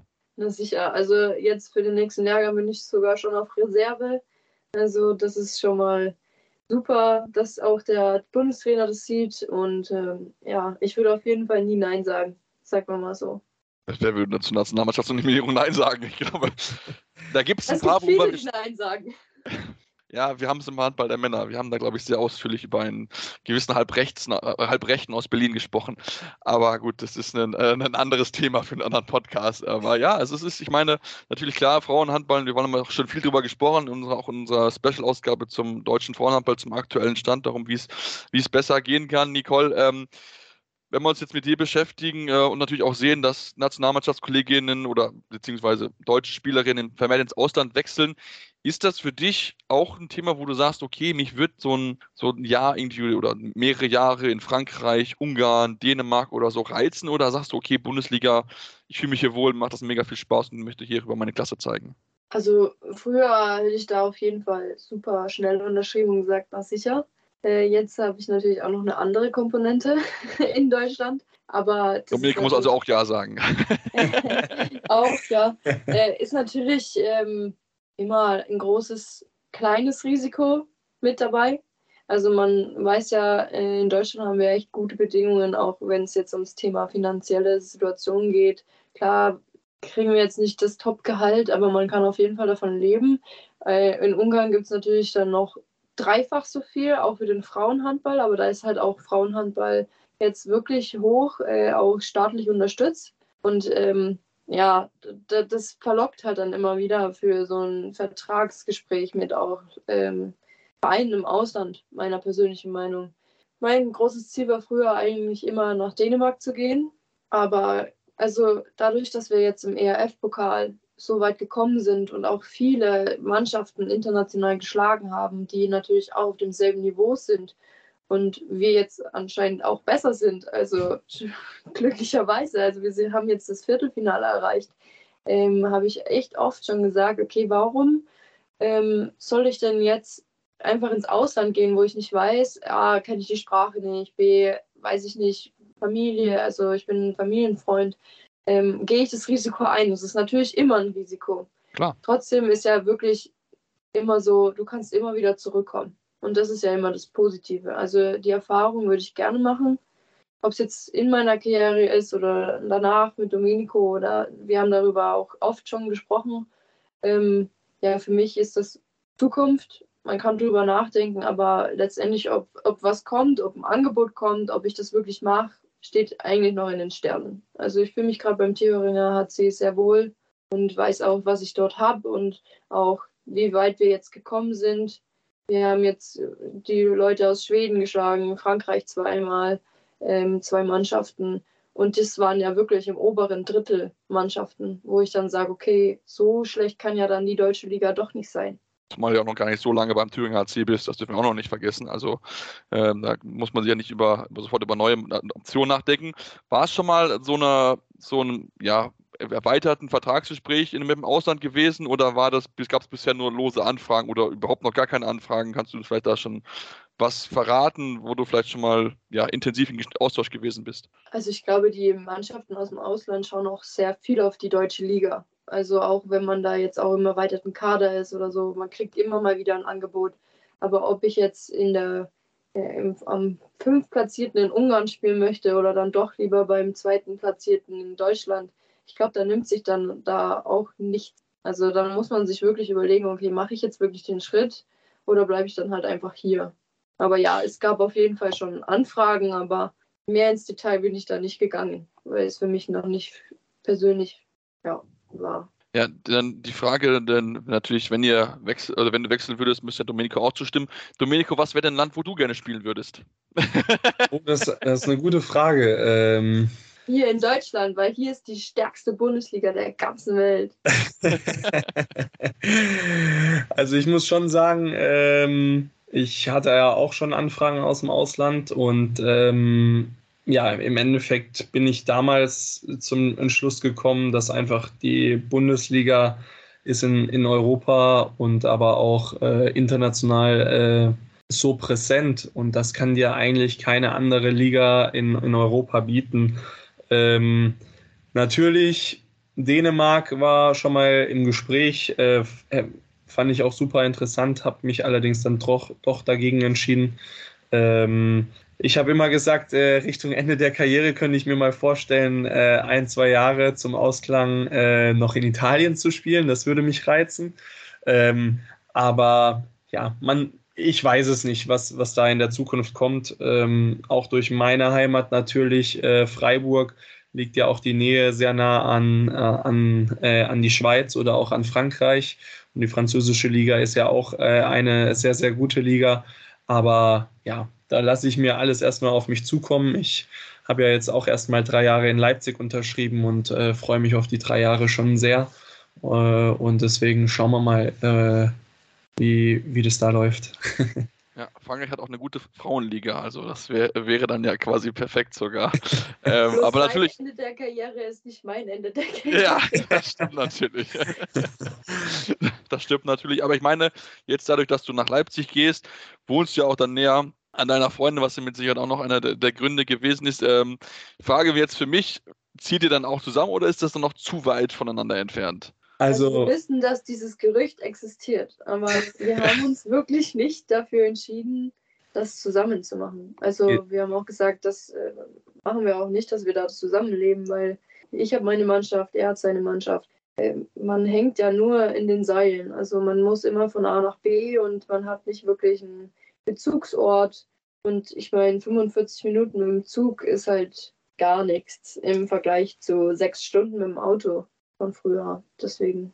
Genau, also ich glaube, äh, Niki war auf jeden Fall ein Pluspunkt für Leipzig. Äh, trotzdem war das nicht der hauptausschlaggebende Grund. ähm, weil ich glaube, da wäre ich falsch, wenn ich jetzt schon in meiner Karriere alles nach ihr ausrichten würde. Dann würde ich jetzt nicht hier sitzen, wo ich gerade sitze. Ähm, und ja, die Zeitungen haben das damals so kommuniziert. Das stimmt allerdings nicht, ähm, dass das der Hauptgrund gewesen ist oder wechselt nur wegen der Liebe nach Leipzig.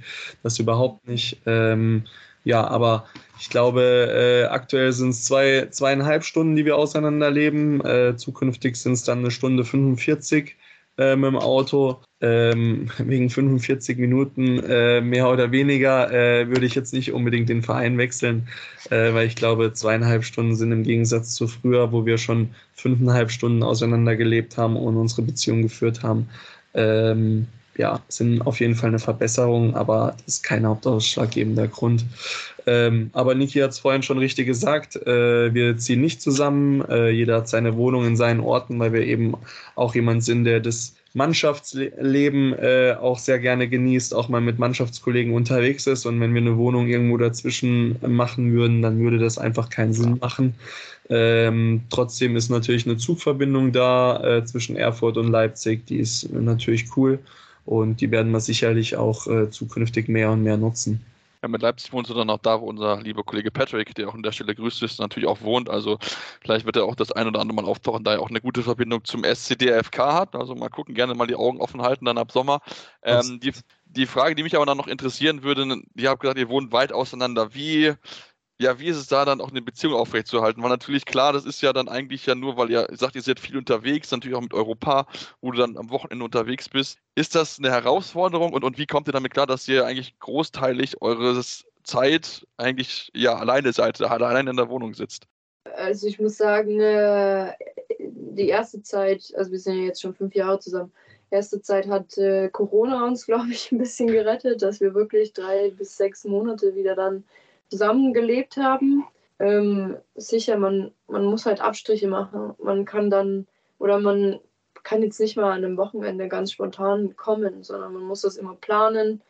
Man äh, vernachlässigt leider ein bisschen dann die Familie, weil man natürlich dann immer zum Partner fährt. Klar.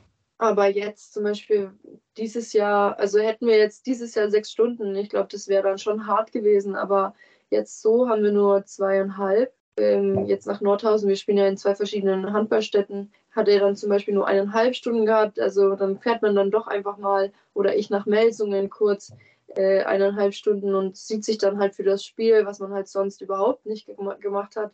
Das sind halt dann bei uns solche kleinen Dinge, die einem dann so große Wertschätzung geben, dass der andere dann kommt und äh, sich dann sozusagen für sein, seine Partnerin oder für das Leben dann wirklich interessiert und man auch dann erkennt, okay, ähm, es klappt ja immer noch. Und äh, ich glaube, ja, FaceTime ist die schönste Erfindung für Fernbeziehungen.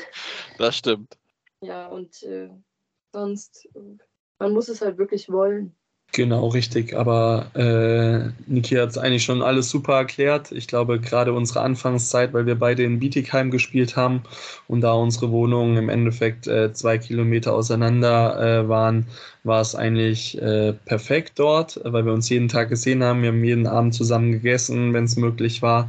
Und äh, dann natürlich auseinandergerissen zu werden, war schon in der Anfangszeit hart, aber äh, wir haben es dann glaube ich, sehr, sehr gut hinbekommen. Aber natürlich gibt es auch das eine oder andere Höhen und Tiefen, aber das gibt es ja in Klar. jeder Beziehung.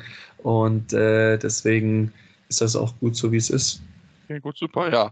Dann wollen wir gleich von äh, ja, eurer Zeit als Pärchen natürlich auch nochmal zu euren Vereinen kommen, mit euch äh, besprechen, wie eure aktuelle Situation ist und natürlich auch mal noch so ein bisschen vorausschauen. Deswegen machen wir jetzt mal eine kurze Pause hier bei Anwurf und sind gleich wieder zurück bei Anwurf eurem Handball-Talk auf meinsportpodcast.de. Ja, dann lasst uns zum Abschluss, wie angekündigt, jetzt mal auf die sportliche Situation zu sprechen kommen.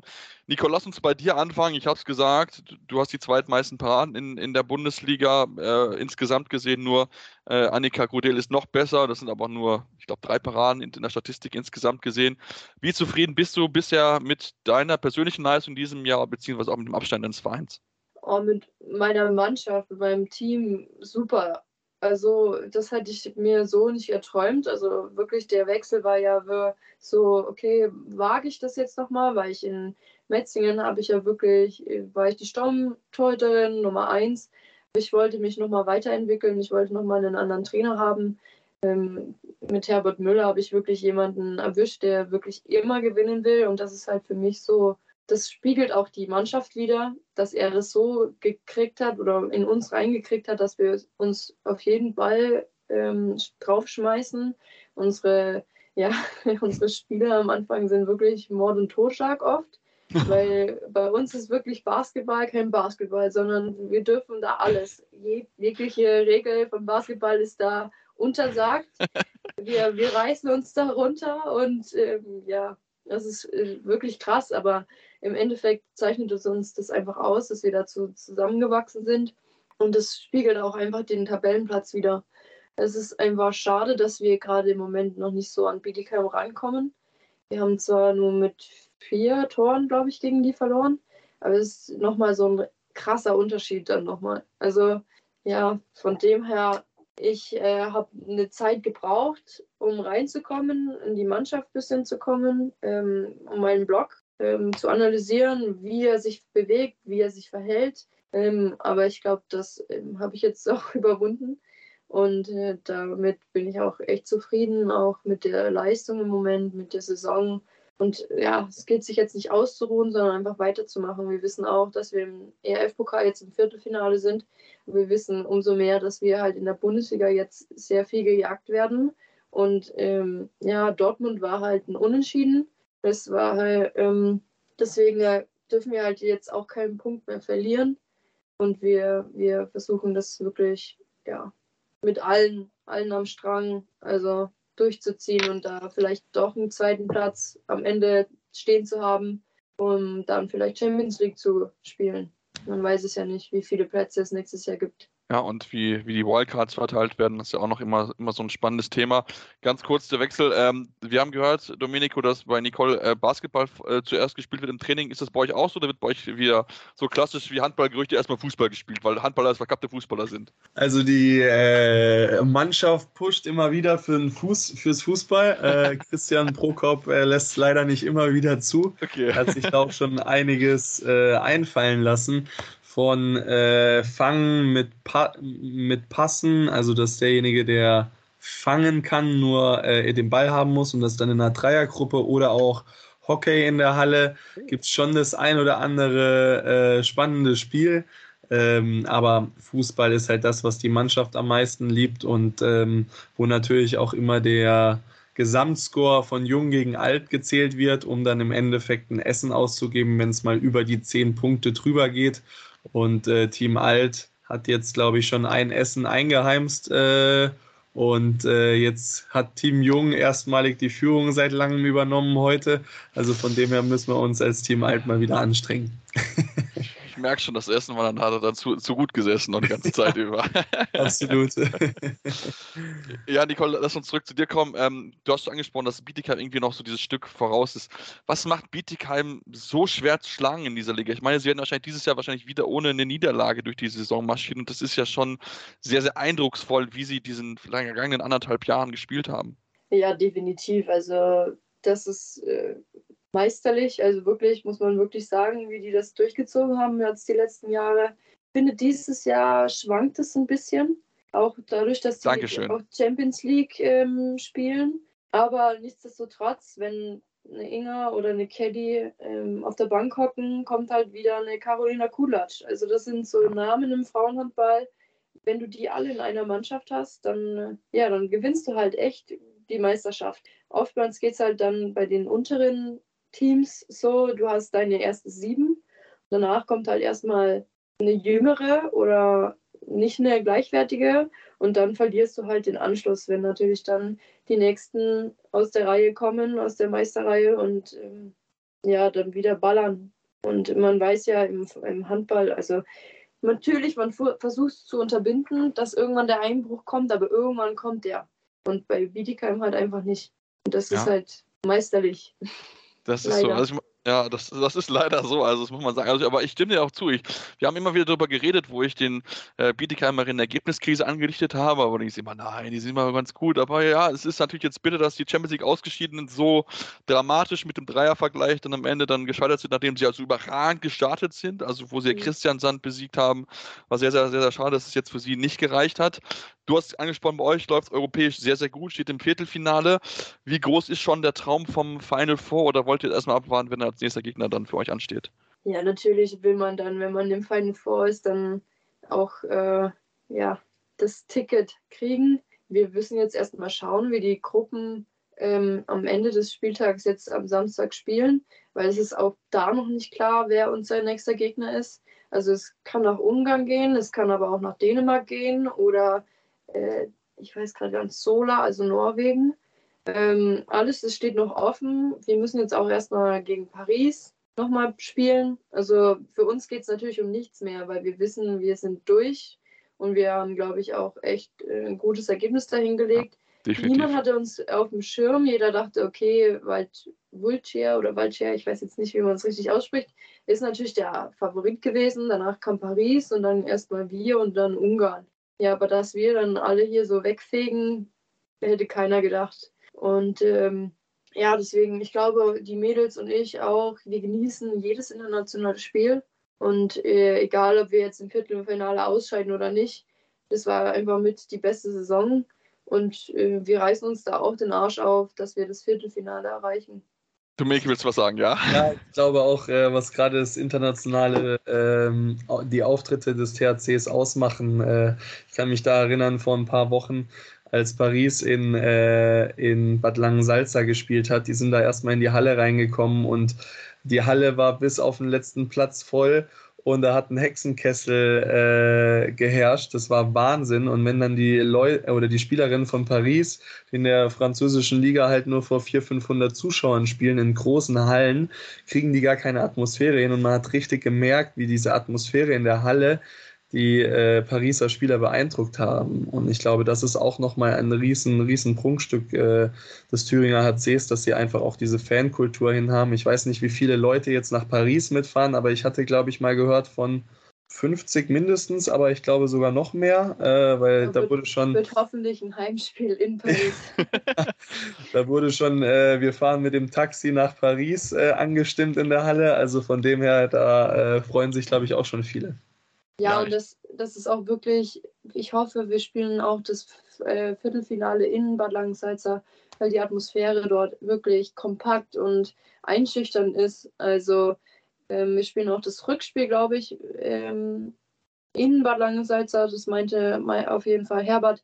Und äh, dass wir dann halt dann nochmal so einen Heimspiel-Vorteil haben, weil viele einfach sich dann eingeschüchtert fühlen. Also es war in Volce genauso wir sind da erstmal in die Halle gekommen und äh, keine Ahnung, da waren 50.000 Hooligans auf der Tribüne. Also wirklich, das war in Rumänien. Also wir waren auch so, okay, wir sind schon viele Zuschauer gewohnt, aber dort war auch nochmal ein anderes Level. Also es ist schon echt eine geile Atmosphäre ja, ich meine, das, das macht es natürlich auch aus, dass man natürlich dann noch so viele Hallen sieht und dass dann natürlich auch dann die Fans dann so, so eine wichtige Rolle fehlen, nachdem es ja dann mit Corona in den letzten Jahren dann nicht so viel gewesen ist, ist es natürlich dann auch umso schöner und ich glaube umso größer auch die Sehnsucht ähm, dafür, äh, für alle Zuhörer. Ihr werdet wissen, wie äh, Thüringen dann schon gespielt hat gegen Paris, also wir werden es wissen, aber schon klar ist, dass sie auf jeden Fall als Gruppensieger weiterkommen und da sollten sie dann auch eigentlich dann das Rückspiel dann auch daheim haben, also da sind wir natürlich sehr, sehr gespannt drauf.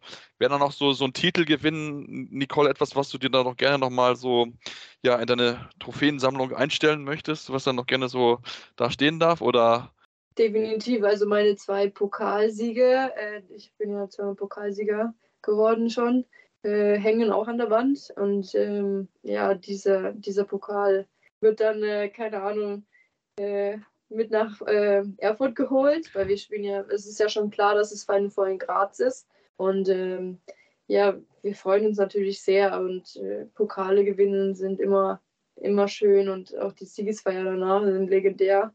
Man spricht da heute noch drüber. Ich meine, ja, also gewinnen ist das eine, Sport ist das eine, aber Siege dann feiern ist natürlich dann das andere. Ja, also ich kann schon mal ankündigen, wenn ihr es äh, nach Graz schafft, werde ich auch auf jeden Fall rüberfahren. Wenn von hier nach Rosenheim nach Graz ist es gar nicht so weit, habe ich schon geschaut. Also von daher ähm, drücken wir natürlich ganz, ganz fest die Daumen dir, dass du das schaffst. Und da wollen wir natürlich dann noch äh, zu Domenico kommen, denn Domenico du spielst jetzt nicht international mit, mit Hannover Burgdorf, aber trotzdem in diesem Jahr seid ihr ja einer der positiven Überraschungen bisher gewesen. Wer hatte so den Eindruck, jetzt im äh, zweiten Jahr unter Christian Prokop ist die Mannschaft noch ein bisschen mehr nach seinen Vorstellungen zusammengewachsen, das Team ja wirkt wirklich äh, ja, eingeschworen. Nimm uns mal mit, ähm, ja, wie es für dich bisher gelaufen ist, wie die, so die Stimmung in, im Verein ist und natürlich auch, wie Christian Prokop diese, ja, diesen Aufschwung geschafft hat jetzt in seinem zweiten Jahr. Ja, ich glaube, wir haben äh, hier in Hannover jetzt, wie du vorhin gesagt hast, eigentlich die eine der Überraschungsmannschaften der Saison. Ähm, ja, wir sind super, super gut in die Saison reingestartet. Ich glaube, wir hatten eigentlich bis Ende November nur Niederlagen gegen Top-Teams. Und äh, das war ja etwas, was uns gerade in der letzten Saison oft ähm, ja, negativ aufgefallen ist, dass wir auch gerade gegen schwächere Mannschaften Punkte haben liegen lassen. Dass es jetzt natürlich gegen Wetzlar, gegen Hamm, Göppingen und äh, gegen BHC dann Ende Dezember leider noch ein paar Minuspunkte dazugekommen ist, war sehr, sehr schade.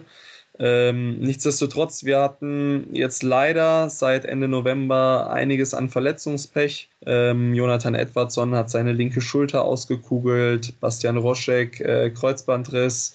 Wir hatten jetzt auch leider im Januar ähm, vor dem Rhein-Neckar-Löwen-Spiel im Pokal ähm, einige muskuläre Verletzungen ähm, und dementsprechend sind wir da beim Pokalspiel, ja. Genau, sind wir in dem Pokalspiel nicht mit unserer Top-Mannschaft leider aufgelaufen. Und ähm, ja, deswegen super, super schade. Nichtsdestotrotz, ich glaube, Christian hat jetzt so seine Mannschaft zusammengestellt, ähm, die er haben möchte. Vor allen Dingen Marian Michalczyk, der in der Offensive äh, die Fäden zieht, der mit sehr vielen Anspielen glänzt, der unsere Kreisläufer hier in Szene setzt, ähm, der aber vorne und hinten rackert. Ähm, dann natürlich auch mit unseren schnellen Außen, ob es links außen mit Hannes Feise, Vincent Büchner, rechts außen Max Gerbel, Marius Steinhauser ist. Max Gerbel hatte, glaube ich, vor der Saison noch gar niemand auf dem Schirm und äh, ich glaube, er ist immer noch bester Torschütze der Recken in der aktuellen Saison. Äh, und von dem her darf man jetzt gespannt sein, ähm, wie die Rückrunde läuft. Ähm, wir hatten jetzt echt ein super Spiel in Wetzlar. Ähm, doch jetzt kommen, glaube ich, dann die stärkeren Gegner mit Göppingen und auch mit Hamburg, wo es auch darum geht, ob man sich da oben festsetzen kann oder eben nicht. Ähm, trotzdem hat man, glaube ich, in Hannover eben breiten Kader aktuell. Jetzt ist halt nur die Frage, kommen die verletzten Spieler noch vor den, vor den nächsten Spielen zurück oder dauert es noch länger? Und ähm, ja, dann schauen wir mal. Mein großes Ziel war eigentlich dieses Jahr direkt ein noch äh, ins Final vorzubringen, ähm, weil das wäre ein schöner Abschluss für mich auch gewesen hier in Hannover nach vier Jahren. Ähm, es hat leider nicht geklappt, ähm, deswegen hoffentlich haben wir Ende der Saison noch ein bisschen was zu feiern, indem wir eine erfolgreiche Saison feiern können. Ja, das ist ja mit Sicherheit noch möglich. Äh, klar, natürlich dass natürlich so viele verletzt gewesen sind gegen Ranek Löwen, ist natürlich dann nur bitte, ihr habt aber trotzdem hart gefaltet, wirklich, wirklich alles reingegeben. Ähm, wenn wir uns natürlich auch mit, mit deiner Person beschäftigen, du hast 33,65% Quote, viertbeste, glaube ich, oder fünftbeste in der gesamten Liga. Hast du unter, Domin äh, unter Christian Prokop irgendwie nochmal so einen leichten Aufschwung erlebt oder, oder wie nimmst du das auch wahr, gerade auch mit Zusammenspiel mit Dario Quenschet, der ja auch nach so, einem, nach so einer Kielzeit zurückgekommen ist, wo sie gedacht hat, okay, gut, das ist vielleicht für ihn nochmal Hannover so ein Neustart, wo er vielleicht dann nochmal noch mal eine Klasse unter Beweis stellen kann. Kannst du mir auch gerne so ein bisschen, ja, wie ihr euch austauscht, wie es untereinander ist, wie ihr euch versteht. Genau. Also es ist alles super, wir, wir verstehen uns alle zusammen im Team gut und ähm, wir arbeiten ja da auch hart dran. Es war natürlich Anfang der Saison, äh, jetzt auch gerade, weil ich mich natürlich letztes Jahr mit Urban sehr, sehr gut verstanden habe, äh, war sehr, sehr spannend, wie es sich auch für mich entwickelt hier mit Dario. Ähm, doch ich habe, glaube ich, mir meine Einsatzzeiten gut erkämpft und habe das auch mit Leistung äh, sehr, sehr gut zurückgezahlt. Das war, denke ich, sehr, sehr wichtig, äh, auch für mich. Ähm, ja, und von dem her passt das eigentlich auch. Ähm, ich glaube, ich habe natürlich auch nochmal äh, im Gegensatz zu letztem Jahr, weil wir da vielleicht auch nicht die Breite des Kaders hatten, ähm, nochmal besser mit dem Innenblock zusammengespielt und äh, das war natürlich auch super, super wichtig. Aber es kommt halt dann auch oftmals so, das System Christian Prokop hat vielleicht auch ein Jahr gebraucht, um damit es alle Spieler verstehen. Und gerade auch im ersten Jahr äh, nach Carlos Ortega haben wir auch viele Sachen umgestellt, die vielleicht dann noch nicht ganz so funktioniert haben wie dieses Jahr. Aber ähm, ja, ich glaube wir, oder ich hoffe, dass wir dieses Jahr auf jeden Fall eine erfolgreiche Saison spielen. Und unser Saisonziel war ja vor der Saison unter die Top 10 zu kommen. Ich hoffe, dass es äh, oder ich denke, das ist immer noch ein Ziel, was super ist. Und äh, man weiß aber trotzdem, wenn man auf die Tabelle guckt, mit zwei, drei Niederlagen in Folge, rutscht man direkt auf den 12., 13. Tabellenplatz. Deswegen ist man natürlich schon gewarnt. Ja, definitiv. Also das kann dann, kann dann natürlich ganz, ganz schnell gehen. Also ich meine, aktuell seid ihr ja durchaus sicher sehr, sehr gut da, nur fünf Punkte hinter Flensburg. Also ich glaube, dass, wenn euch das vor der Saison einer gesagt hätte, dass ihr da steht, hättet ihr das wahrscheinlich sofort genommen, äh, weil natürlich das natürlich sehr, sehr positiv ist. Du hast gesagt, der Unterschied natürlich zwischen Christian Prokop und Carlos Ortega ist natürlich ein riesen Unterschied, weil die natürlich auch komplett andere Ansätze hatten. Christian Prokop ist natürlich auch viel diskutiert worden nach seiner Ausscheidung Nationalmannschaft. Wie hast du ihn wahrgenommen jetzt auch ähm, in seiner Zeit? Ähm, er ist ja, glaube ich, ein sehr, sehr analytischer Trainer, der ja sehr akribisch arbeitet im Endeffekt. Ja, ich glaube auch, dass er ähm, jemand ist, der, der mit seiner Mannschaft sehr, sehr hart arbeiten möchte, der die klassischen, ähm, vielleicht sagt man das ab und zu, die Osttugenden äh, mit reinwerfen möchte, die äh, über eine knallhartes Trainingssteuerung äh, geht, dass die Jungs genau wissen, äh, wie es, wie es äh, läuft, äh, die Gas geben, die dem Gegner wirklich zupacken wollen und die natürlich auch mit dem Tempospiel dem Gegner in den Kopf kommen möchten. Und das ist etwas, das Christian unbedingt haben möchte. Und ja, Carlos war natürlich anders akribisch. Er hat natürlich äh, sehr, sehr viel geplant und hat, ähm, wie soll ich sagen, alles aufs genaueste, ich sage jetzt mal Zentimeter berechnet oder Spielzüge angesagt. Es war sicherlich auch letztes Jahr ähm, nicht einfach in der Umstellung, weil natürlich ähm, das weiß ja jeder, wenn man ein System über viele Jahre drin hat, dann dauert das auch einige Zeit, bis man das System umgestellt hat. Und deswegen glaube ich auch, hat dass Christian einfach sehr viel Dreck abbekommen hat bei der Nationalmannschaft. Und ich glaube, dass er trotzdem ein sehr, sehr guter Trainer ist. Das glaube ich auch definitiv. Also für mich ist auch, glaube ich, dieser wirklich bessere Clubtrainer einfach, weil er nicht sehr, sehr akribisch arbeitet, viel Zeit mit der Mannschaft hat, die er dann vielleicht natürlich so in der einfach nicht hat, weil er natürlich nicht so viel Zeit mit der Mannschaft verbringen kann. Aber man sieht es ja in diesem Jahr wieder, was er dorthin kommt. Und du gehst natürlich jetzt zu seinem Ex-Verein, wo er groß geworden ist, mit Leipzig.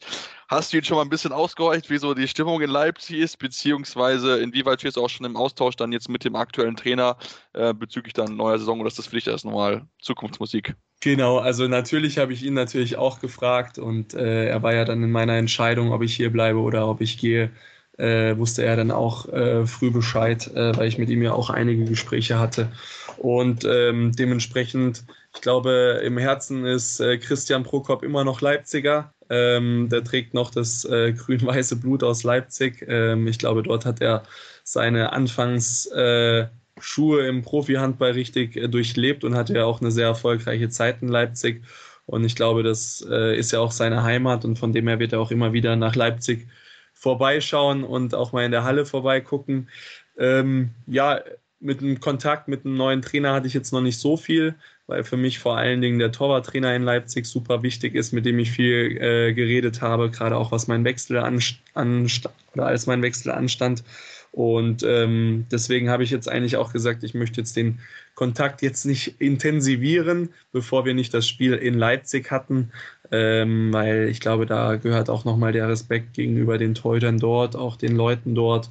Ähm, und ich bin ja erst ab Sommer in Leipzig und von dem her, ähm, ja, wird es, kommt das mit der Zeit. Jetzt ist ja so, mit Leipzig geht es zu, ne, zu einem Verein, der natürlich auch sehr ambitioniert ist, der davon träumt, dann auch gerne mal europäisch zu spielen.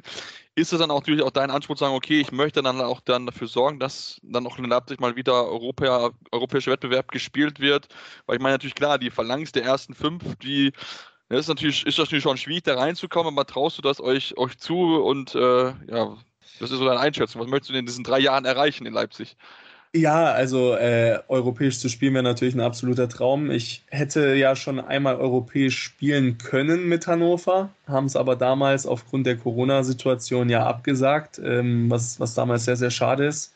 Ja. Und deswegen möchte ich natürlich auch irgendwann mal wieder international spielen, weil ich denke, ich habe das auch oft gezeigt, dass ich das mit den Italienern auch kann, international zu spielen. Ähm, ja, was ist mein Plan für die drei Jahre in Leipzig? Das ist schwer zu sagen, weil ich noch. Meisterschaft.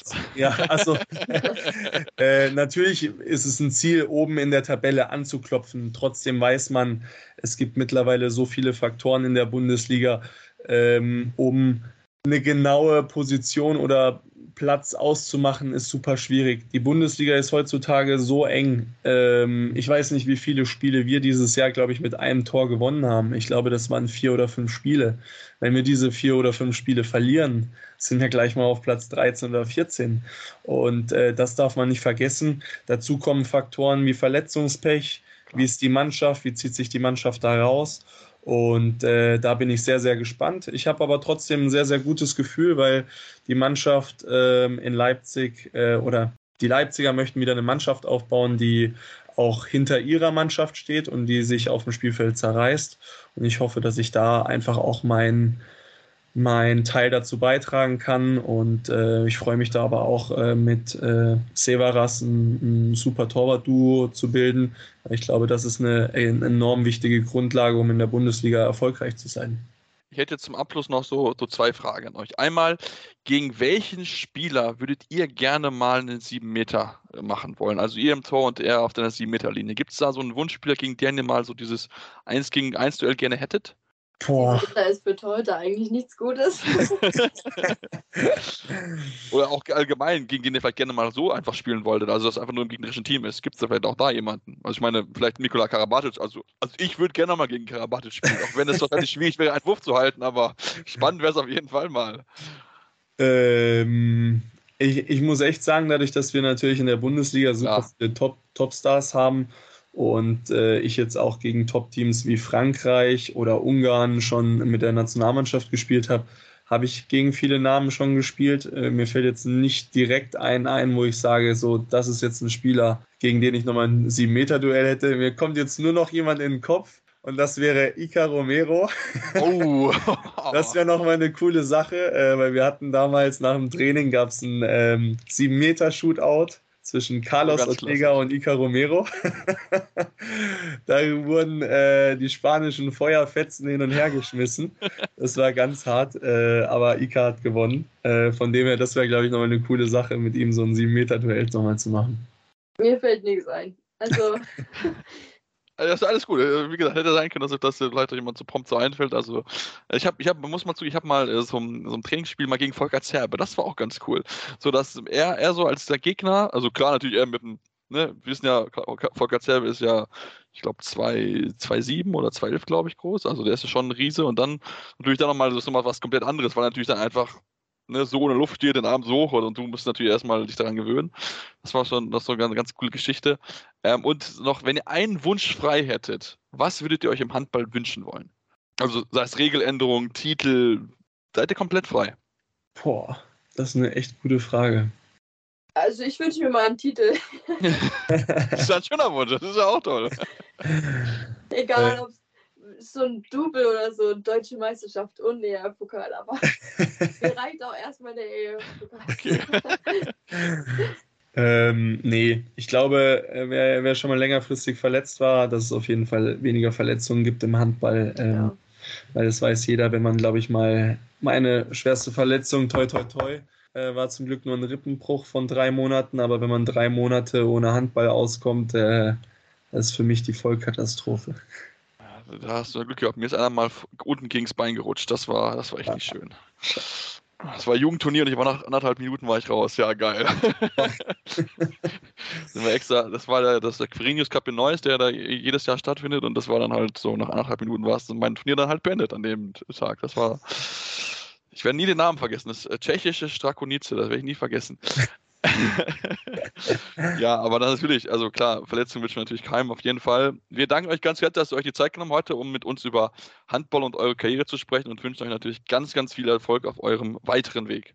Dankeschön. Vielen, vielen Dank, bleibt gesund und vielleicht bis bald ja, wünsche natürlich alles, alles Gute, ganz, ganz klar. Ähm, wir freuen uns dann natürlich, äh, dann, äh, wenn wir euch dann vielleicht in Graz sehen, Nicole oder Domenico, wenn du kannst gerne dazukommen, wenn du möchtest. Ich weiß nicht, ob du das Spiel frei hast. Und dann, äh, ja, bleibt uns nur zu sagen, wenn ihr unserem Podcast folgen wollt, solltet ihr das auf jeden tu Fall tun auf eurem Podcatcher eurer Wahl. Ihr findet uns überall, wo es Podcasts gibt, Spotify, iTunes. Dürft uns auch gerne Rezensionen schreiben, gerne fünf Sterne, aber auch gerne konstruktive Kritik. Was können wir besser machen? Woran können wir arbeiten? Und folgen dürft ihr uns auch auf Social Media, Facebook, Twitter, Instagram, findet ihr uns mit dem Handel Anwurf Anwurf und dürft uns auch gerne eure Fragen zum Handball stellen, zum Torwarttrainer. Ihr dürft euch auch gerne Gäste wünschen. Da sind wir auch sehr, sehr offen für. Vielleicht haben wir auch mal ein Brüderpaar hier. Das habe ich schon so ein bisschen länger im Kopf. Mal gucken, ob das vielleicht auch funktioniert. Ähm, und bis dahin, ja, wünsche euch alles, alles Gute und wir hören uns dann demnächst wieder hier bei Anwurf, eurem Handballtalk auf meinsportpodcast.de. Anwurf. Der Handballtalk auf meinsportpodcast.de. Wie baut man eine harmonische Beziehung zu seinem Hund auf? Puh, gar nicht so leicht. Und deshalb frage ich nach, wie es anderen Hundeeltern gelingt, beziehungsweise wie die daran arbeiten. Bei Iswas Dog reden wir dann drüber. Alle 14 Tage neu mit mir, Malte Asmus und unserer Expertin für eine harmonische Mensch-Hund-Beziehung, Melanie Lippisch. Iswas Dog? Mit Malte Asmus. Überall, wo es Podcasts gibt.